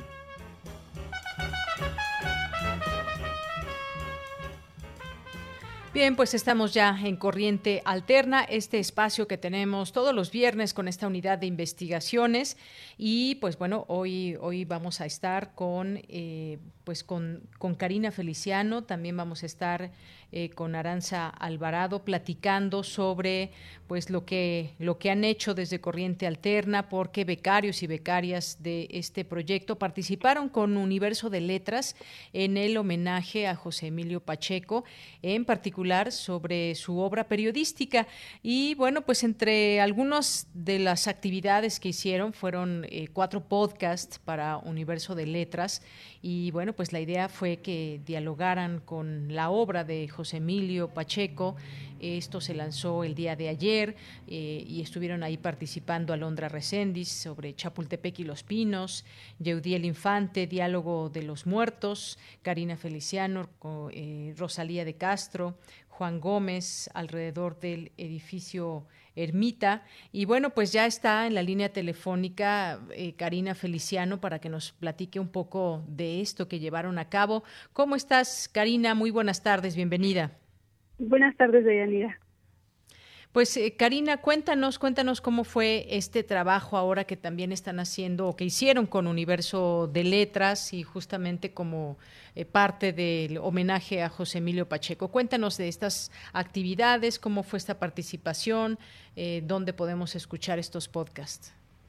Eh, sí, bueno, justo como, como ya mencionaste al principio, pues hicieron, bueno, hubieron varias actividades primero, bueno, fueron estos podcasts que están saliendo como, apenas salieron dos me parece, y pues justo somos eh, nosotros eh, becarios y becarios hablando de algunos textos, bueno, de las columnas del inventario de José Emilio Pacheco, y pues es más como un diálogo con el texto, ¿no? Como cómo es que eh, pues repensamos la realidad desde esta mirada que, bueno, pues podemos encontrar en este en esta antología y también hubieron y bueno el día de ayer se llevó a cabo la primera mesa de diálogo en donde justo moderó mi compañera eh, Aranza Alvarado.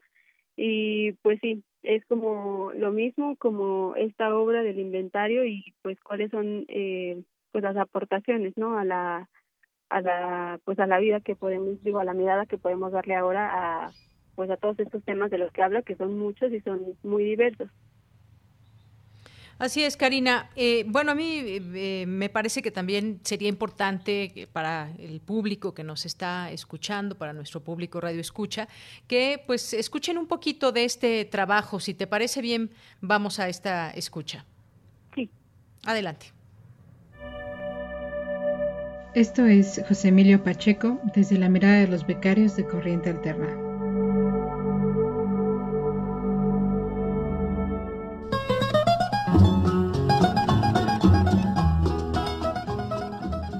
Leer sobre un lugar es otra forma de habitarlo. Esa es la idea que quedó en mi mente cuando me acerqué a los inventarios que José Emilio Pacheco dedicó al bosque de Chapultepec y a los pinos. Hay quienes viven en la Ciudad de México y hay quienes viven en la Ciudad de México. Y Pacheco, por la forma en que se aproximó a la OICDMX en novelas, cuentos, poemas e inventarios, siempre me pareció un habitante del segundo grupo, es decir, de quienes viven en la ciudad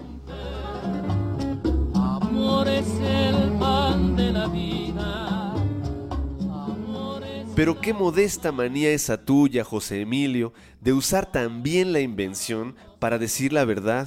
Ante ficciones tan auténticas pierde sentido discernir dónde termina la historia y empieza la ficción.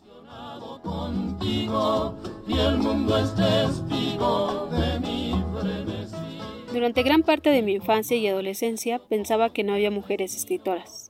Suena ilógico, ¿cierto? Pero yo pensaba eso, en parte porque mi acceso a obras literarias era limitado, pero también porque los materiales de divulgación que conocía relataban historias escritas por hombres.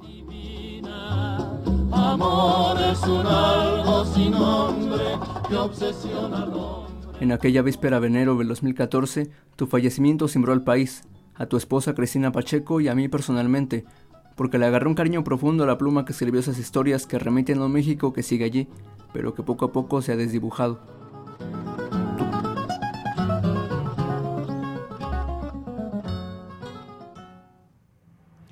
Bien, pues es parte de este trabajo, de estos podcasts que nos estabas platicando, Karina, que se van a poder escuchar, este trabajo que se hizo para Universo de Letras y que, pues bueno, me parece que una, una muy buena idea para que ustedes también puedan participar y nos puedan, nos puedan eh, ofrecer este, este trabajo. Nos decías eh, eh, dónde lo podemos escuchar y que solamente todavía apenas están dos.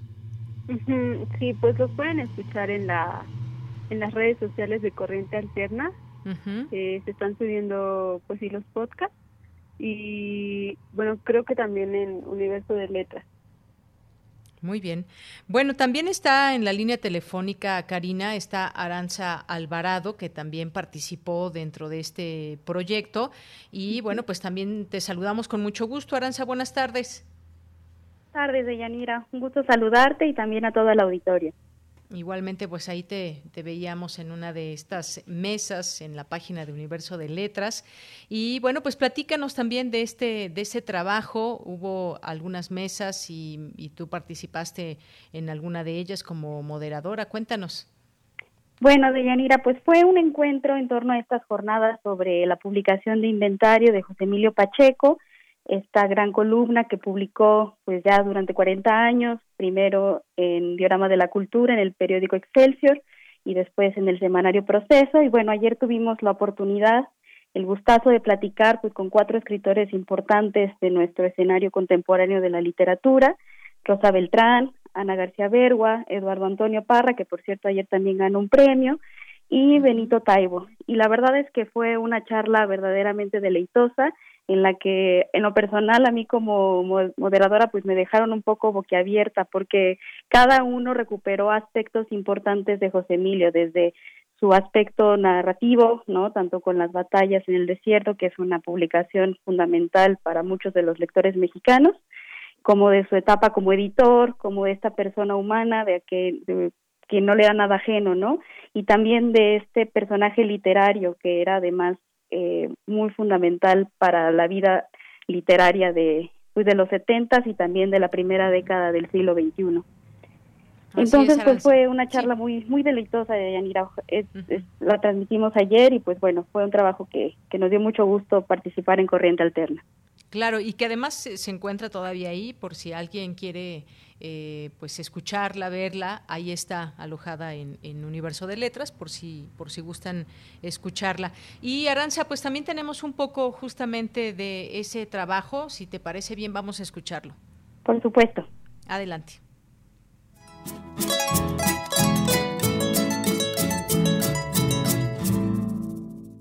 José Emilio era de esos, de esos que no querían guardarse el conocimiento para sí mismo para luego deslumbrar a alguien o esperar que sus palabras fueran puestas en letras de oro en algún colegio nacional. Así que la mirada de José Emilio siempre fue nostalgiosa, aún te digo, para lo que nosotros no habíamos vivido, eh, y esperanzadora al mismo tiempo, y con un sentido moral muy profundo.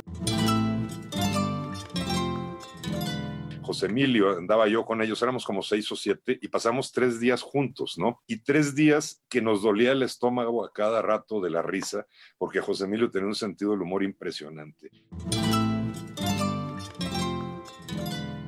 Para mí, Pacheco siempre fue joven. Su figura era la del la del testigo, la que, el que pasa la estafeta, el que te cuenta, el que ve. Pues Aranza, un poquito de lo que pueden escuchar en esta conversación de la cual nos has platicado, de esta, esta mesa tan interesante. Y bueno, pues ahí está, si alguien la quiere escuchar, eh, puede hacerlo. Pues un, trabajo también eh, interesante el que llevaron a cabo ahora ustedes como, como becarios y becarias. Eh, es una, me parece una gran oportunidad también que pues están haciendo también este tipo de trabajo.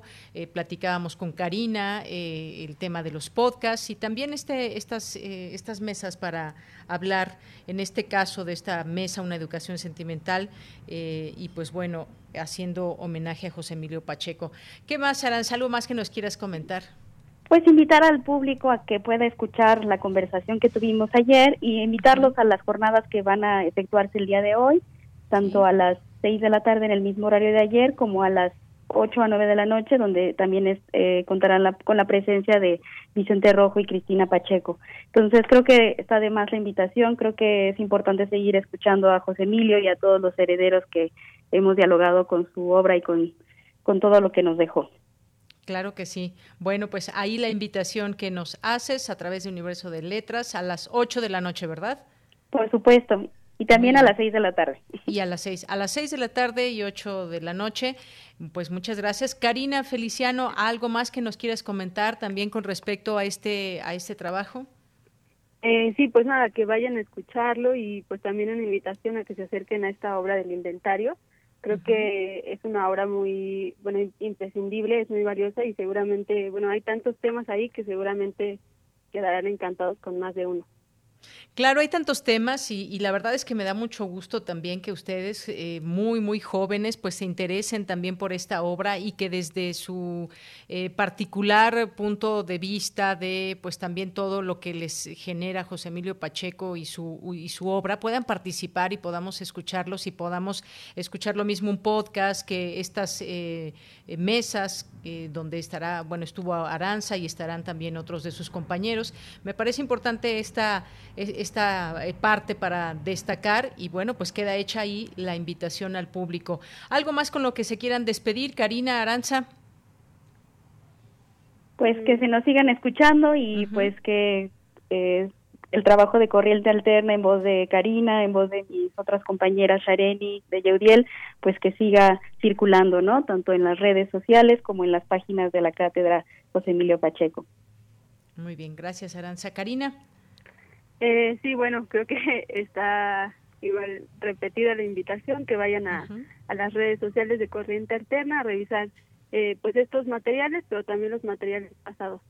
Claro que sí, ahí está todo este material que se puede encontrar a través de Corriente Alterna, que invitamos aquí siempre a nuestro público Radio Escucha a que conozca este, este trabajo que están haciendo, muy valioso y que se genera eh, pues todos los días. Y aquí platicamos de algunos de los temas que abordan, cómo los abordan, temas coyunturales, temas eh, que pueden ser reportajes, perfiles, eh, distintos formatos en los que los presentan. Pues no me resta más que agradecerles, como siempre como todos los viernes, en este espacio dedicado al trabajo de Corriente Alterna, esta unidad de investigaciones. Los pueden seguir en eh, Twitter como arroba alterna-mx o también a través de internet en corrientealterna.unam.mx. Así que muchísimas gracias a ambas, les mando un abrazo y pues seguimos al habla en otro momento y platicando de otros temas. Claro, gracias, Deyanira. Muchísimas gracias, Deyanira. Hasta, Hasta luego. Karina Feliciano y Aranza Alvarado, que forman parte de este proyecto de Corriente Alterna. Eh, pues hasta el siguiente viernes, continuamos. Relatamos al mundo. Relatamos al mundo. Porque tu opinión es importante, síguenos en nuestras redes sociales, en Facebook como Prisma RU y en Twitter como arroba PrismaRU.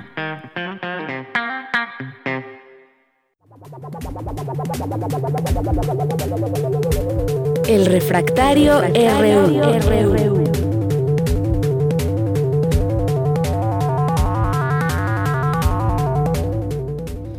Dos de la tarde con 36 minutos. Hemos llegado ya a esta sección Refractario RU con el maestro Javier Contreras, maestro en Derecho, profesor de la FESA Catlán y de la Facultad de Derecho.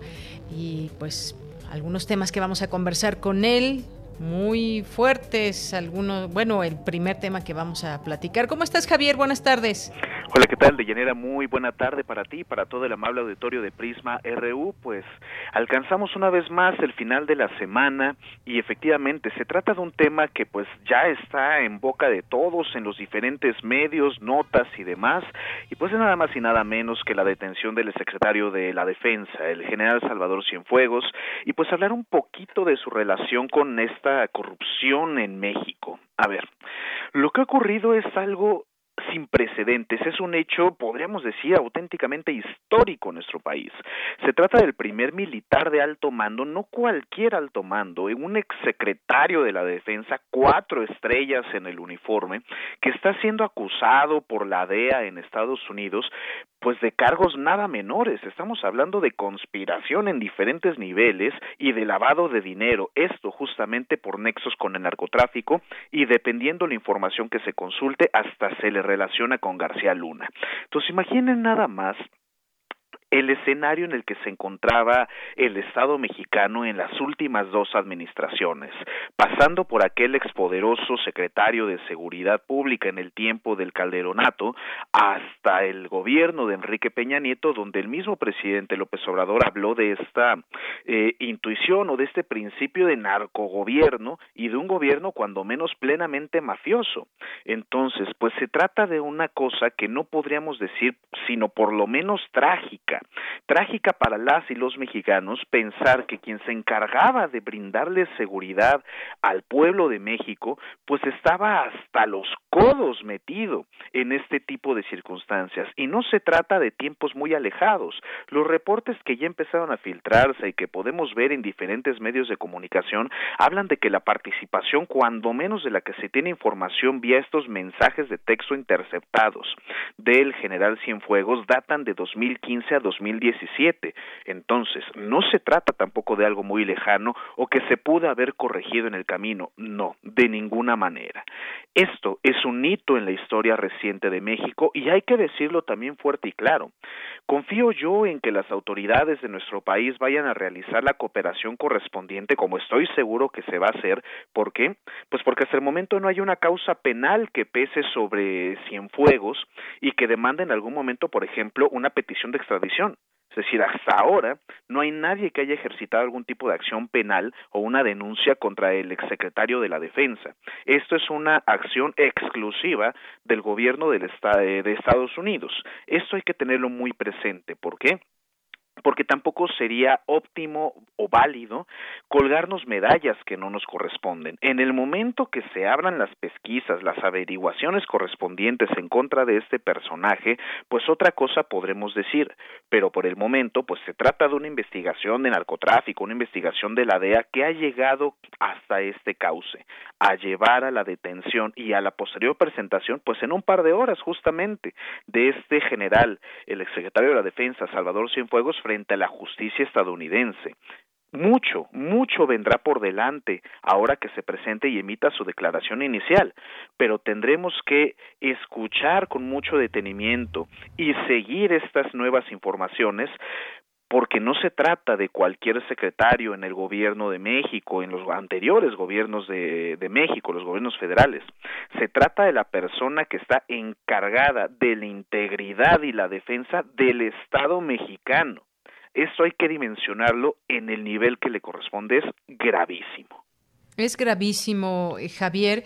Y además decías, bueno, ya esta noticia que está en boca de todos, sí, tal cual, y que ha dado la vuelta al mundo y que cuando pues eh, de pronto mucha gente se informa sobre el país, sabe de los problemas que enfrentamos con respecto al crimen organizado, al narcotráfico, el hecho de que un exsecretario que esté pues encargado eh, justamente de eh, terminar con ese tipo de problemas, de enfrentar a la delincuencia, de llevar a cabo estrategias junto con el gobierno en turno como parte de ese gobierno, pues dejan muy mal sabor de boca y muy mal parado al país en estos términos de corrupción y de el ataque a estos eh, grupos del crimen organizado, porque el ser hasta donde se sabe con estos delitos que se le imputan al, al, general Salvador Cienfuegos, pues sería parte incluso la estructura, derivando de esas informaciones que se han dado a conocer hoy, eh, eh, pues sería parte de esa estructura que permite al crimen organizado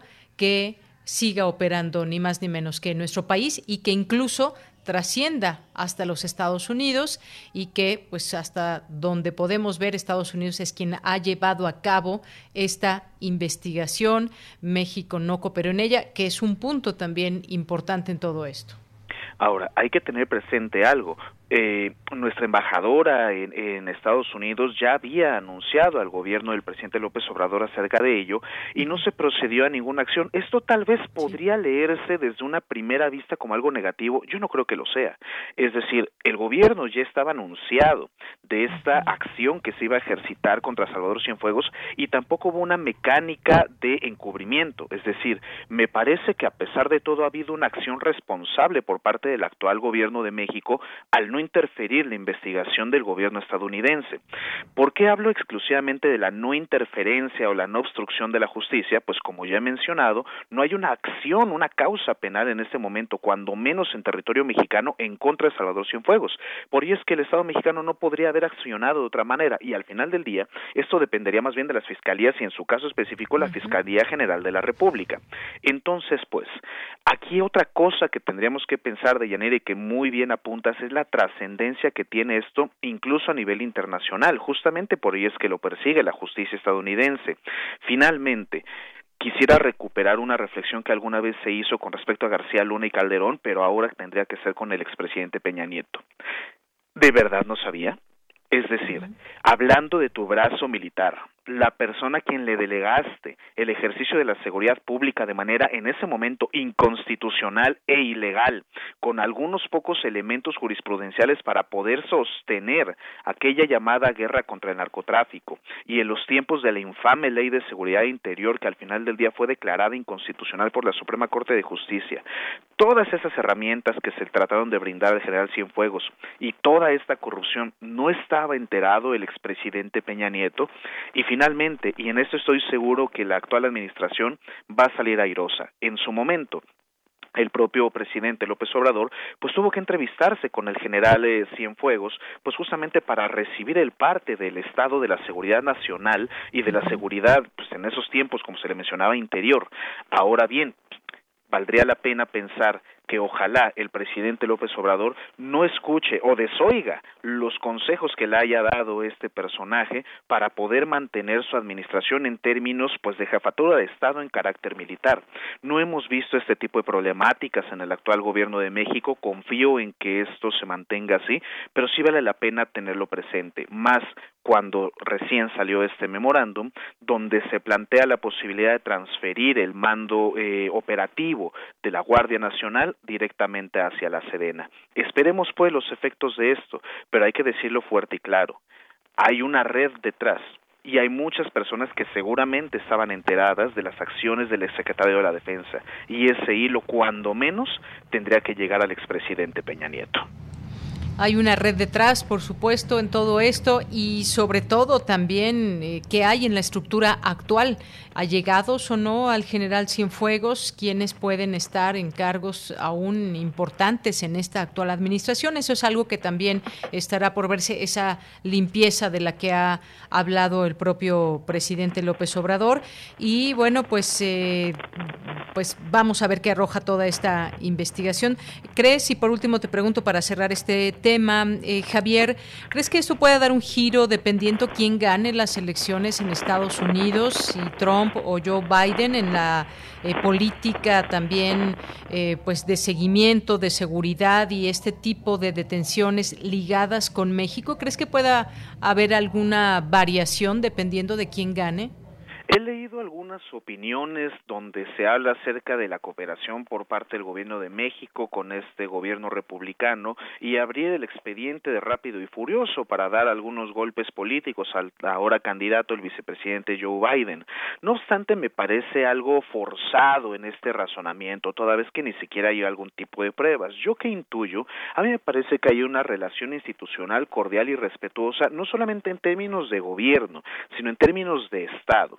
Y hay que tener presente algo, la consolidación institucional de Estados Unidos pues es ciertamente más elevada o añeja que la del Estado mexicano, por lo que así ganase Joe Biden, yo no creo que ninguna de estas acciones se extingan, porque sí hay un claro respeto y diferenciación entre sus distintos poderes, es decir, finalmente esto ya está en manos de la justicia estadounidense y ya no tendría por qué intervenir el poder ejecutivo de aquel país en ese momento pues ya representado por la fórmula presidencial, ¿no?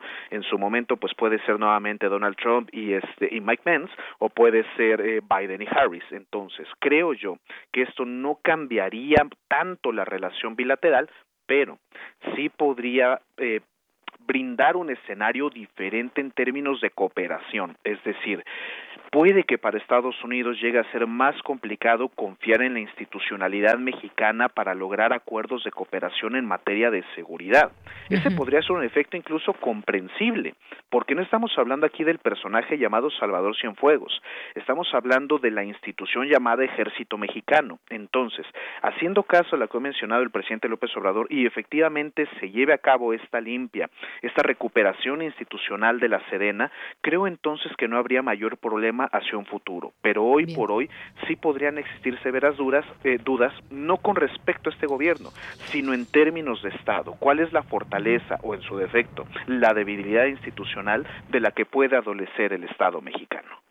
Bien, pues mira que ya nos llevamos tiempo hablando de este tema. Nos queda un minuto. Me gustaría que nos comentes rápidamente de la sentencia del Tribunal Electoral y el registro de nuevos partidos políticos en México. Claro, pues seamos eh, telegráficos, querida Deyanira, me parece que la justicia medias no es justicia. Si yo hubiera estado cuando menos en ese espacio, probablemente yo hubiera negado el registro a todos. ¿Por qué? Porque hay un montón de inconsistencias en cada uno de los espacios. Por una parte, un partido al que se le acusa de confesional, otro al que se le acusa por nexos gremiales, que en ambos casos está prescrito por la Constitución. Entonces, si bien existe un derecho humano a la libre asociación en la calidad de derechos civiles y políticos, no podríamos nosotros saltarnos el orden constitucional. Entonces, cuando vemos estos votos disidentes que buscaban negar el registro a estas fuerzas políticas y en su caso buscar tal vez aprobar la de México Libre, pues yo creo que para ser claros, ninguno merecía el registro por las diferentes irregularidades y en su caso, pues por este tema de la fiscalización de los recursos en el caso del partido de la familia Calderón Zavala. Entonces, creo yo que estas nuevas alternativas políticas probablemente no debieron haber llegado a las próximas boletas, pero ya están ahí. Confiemos en el ejercicio democrático y en la voluntad ciudadana para que mantengan o no su registro conforme avancen este proceso electoral federal 2020-21. Muy bien, pues Javier, muchísimas gracias, como siempre, como todos los viernes, estar en este espacio donde pues ya cumples eh, dos años de colaborar con nosotros. Muchas gracias y hasta el siguiente viernes. Muchísimas gracias, Deyanire, para todo el amable auditorio de Prisma RU. Gracias por su escucha estos últimos dos años. Cuídense mucho, que tengan un excelente fin de semana. Igualmente para ti, Javier. Hasta luego, un abrazo. Continuamos. Melomanía RU. Pues sí, vamos a cerrar con broche de oro y vámonos con la Melomanía RU de Dulce. Dulce.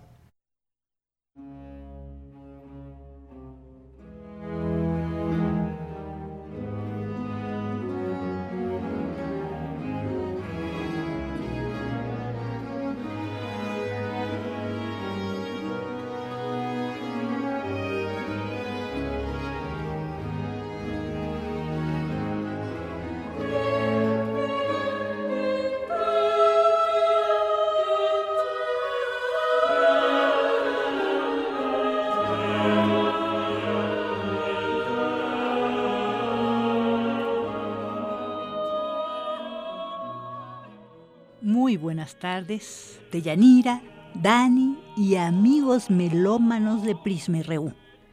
Hoy, 16 de octubre del 2020, celebramos el aniversario de nacimiento 341 del compositor barroco checo Jan Maselenka. Él nació el 16 de octubre de 1679 en Lunovice, Bohemia.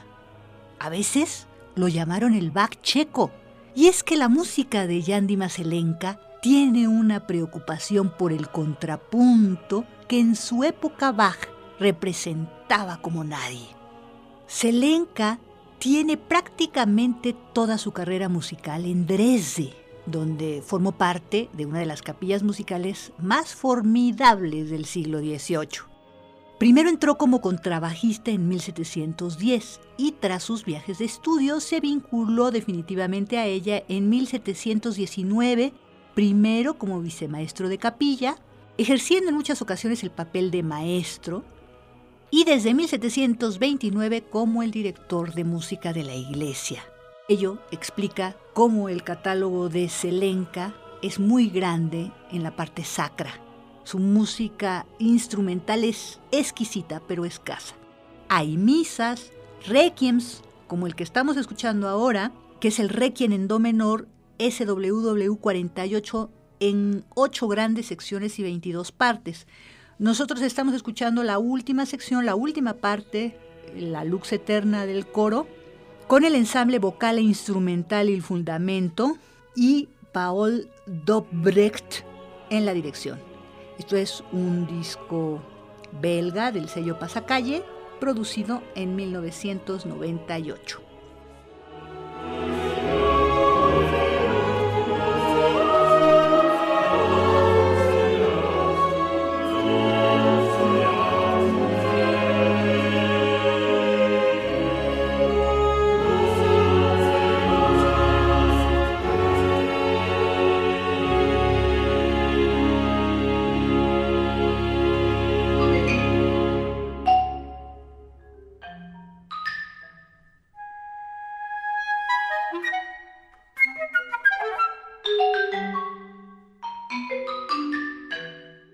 Barroco medio finalmente de Bohemia, nos vamos a lo moderno, a 1961, cuando Bruno Maderna, quien este año celebramos su centenario de nacimiento, hace una adaptación de la obra de Federico García Lorca, El amor de Don Perimplín y Belisa en su jardín de 1928. Esta obra ha causado revuelo y muchos compositores han hecho distintas versiones. Maderna la hizo como una ópera radiofónica y como ese formato la escucharemos el próximo 24, sábado, aquí en Radio UNAM a las 8 de la noche. Pero antes los invitamos a que la escuchen por todas las vías que el Cervantino en esta edición 48 ha hecho posible, pues la interpretarán el Cepro Music y la Compañía Nacional de Teatro en el Palacio de Bellas Artes, mañana sábado 17 a las 7 de la noche. Escuchemos la breve pero nutrida entrevista que nos hace el director artístico del Cepro Music y ahora director concertador de este Don Perin Plin de Bruno Maderna y García Lorca. Buenas tardes a los melómanos y a las melómanas de Prisma RU, a extenderles una cordialísima invitación para que nos acompañen en esta ocasión única y repetible de escuchar Don Pernitín de Bruno Maderna, ópera radiofónica, a partir del texto homónimo de Federico García Lorca. Les digo que es un acontecimiento único y repetible, puesto que la pieza de Maderna, de quien celebramos este año su aniversario, es una pieza abierta. Nos recuerda a todos que en aquellos entonces, en 1960-61, las fechas de composición de esta obra, Humberto Eco, exactamente en el mismo lugar, en el estudio de fonología de la RAI de Milán, estaba trabajando en ese texto maravilloso que fue obra abierta. Humberto Eco hizo, por supuesto, mella en el pensamiento musical de Bruno Maderna, y Bruno Maderna hizo esta pieza abierta, igualmente. Es una partitura que admite N cantidad de combinaciones, algunas posibilidades, textos improvisatorios, que hacen que lo que escuchen sea el resultado del momento es en ese sentido que lo que van a escuchar difícilmente podría repetirse en otras circunstancias. Les invito a que nos acompañen por los canales habituales de YouTube, de Contigo a la Distancia, al Cervantino, y, por supuesto, renovar esa invitación para el siguiente sábado 24, para que puedan escucharla ahora sí, en la versión radiofónica, en Radio UNAM. Lorca, Maderna, el aniversario, una ópera radiofónica destinada, lógicamente, sin público y sin puesta en escena, con lo que es un escenario indicado para estos momentos de contingencia que vivimos todos. Sepro Music, Compañía Nacional de Teatro y un servidor estamos muy, muy, muy, muy, muy felices de poder continuar haciendo música y arte para todos y cada uno de ustedes. Nessuno. Les espero. Proprio nessuno? Io l'ho chiesto a tutte le mie amiche. Aspetta, eccolo, davvero? Ha svoltato l'angolo proprio ora. Marcolfa, dove vai? A più tardi.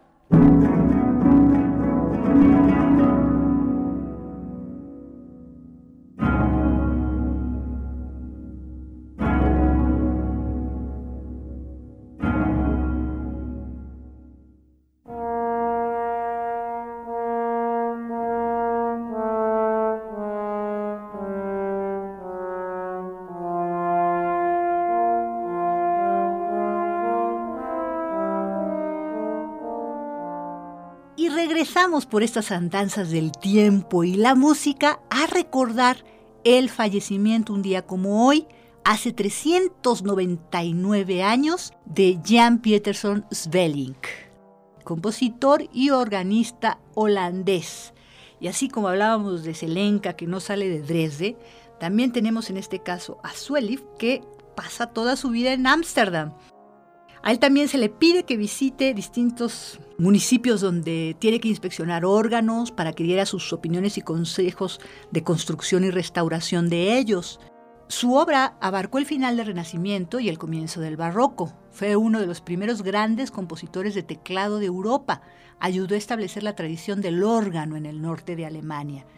A él sus contemporáneos le apodaron el Orfeo de Ámsterdam e incluso las autoridades de la ciudad con frecuencia traían a visitantes para que escucharan sus muy importantes improvisaciones.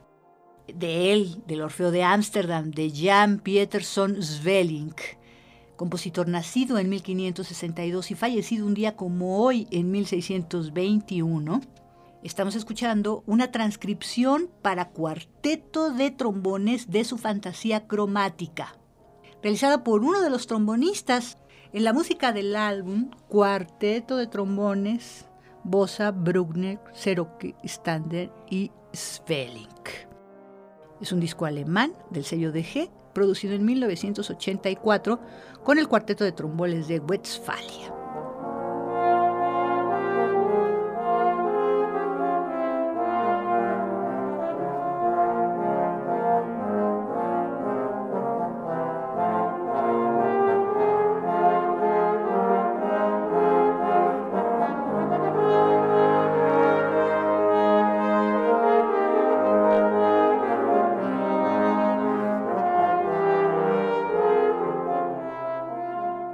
Esto es todo. No olviden sintonizar todo el Cervantino y después ver qué cosas maravillosas les podemos ofrecer en su versión totalmente auditiva a través de esta frecuencia 96.1 de FM, 860 de AM o www.radio.unam.mx. Muchísimas gracias por vuestra atención. Hasta la próxima.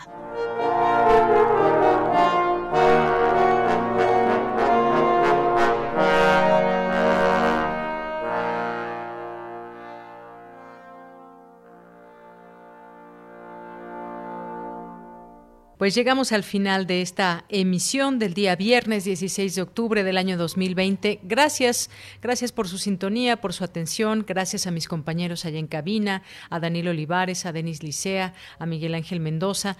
Me despido, soy de Yanira Morán, a nombre de todo el equipo, que tenga muy buena tarde y buen provecho. Lo, lo esperamos el próximo lunes en punto de la una.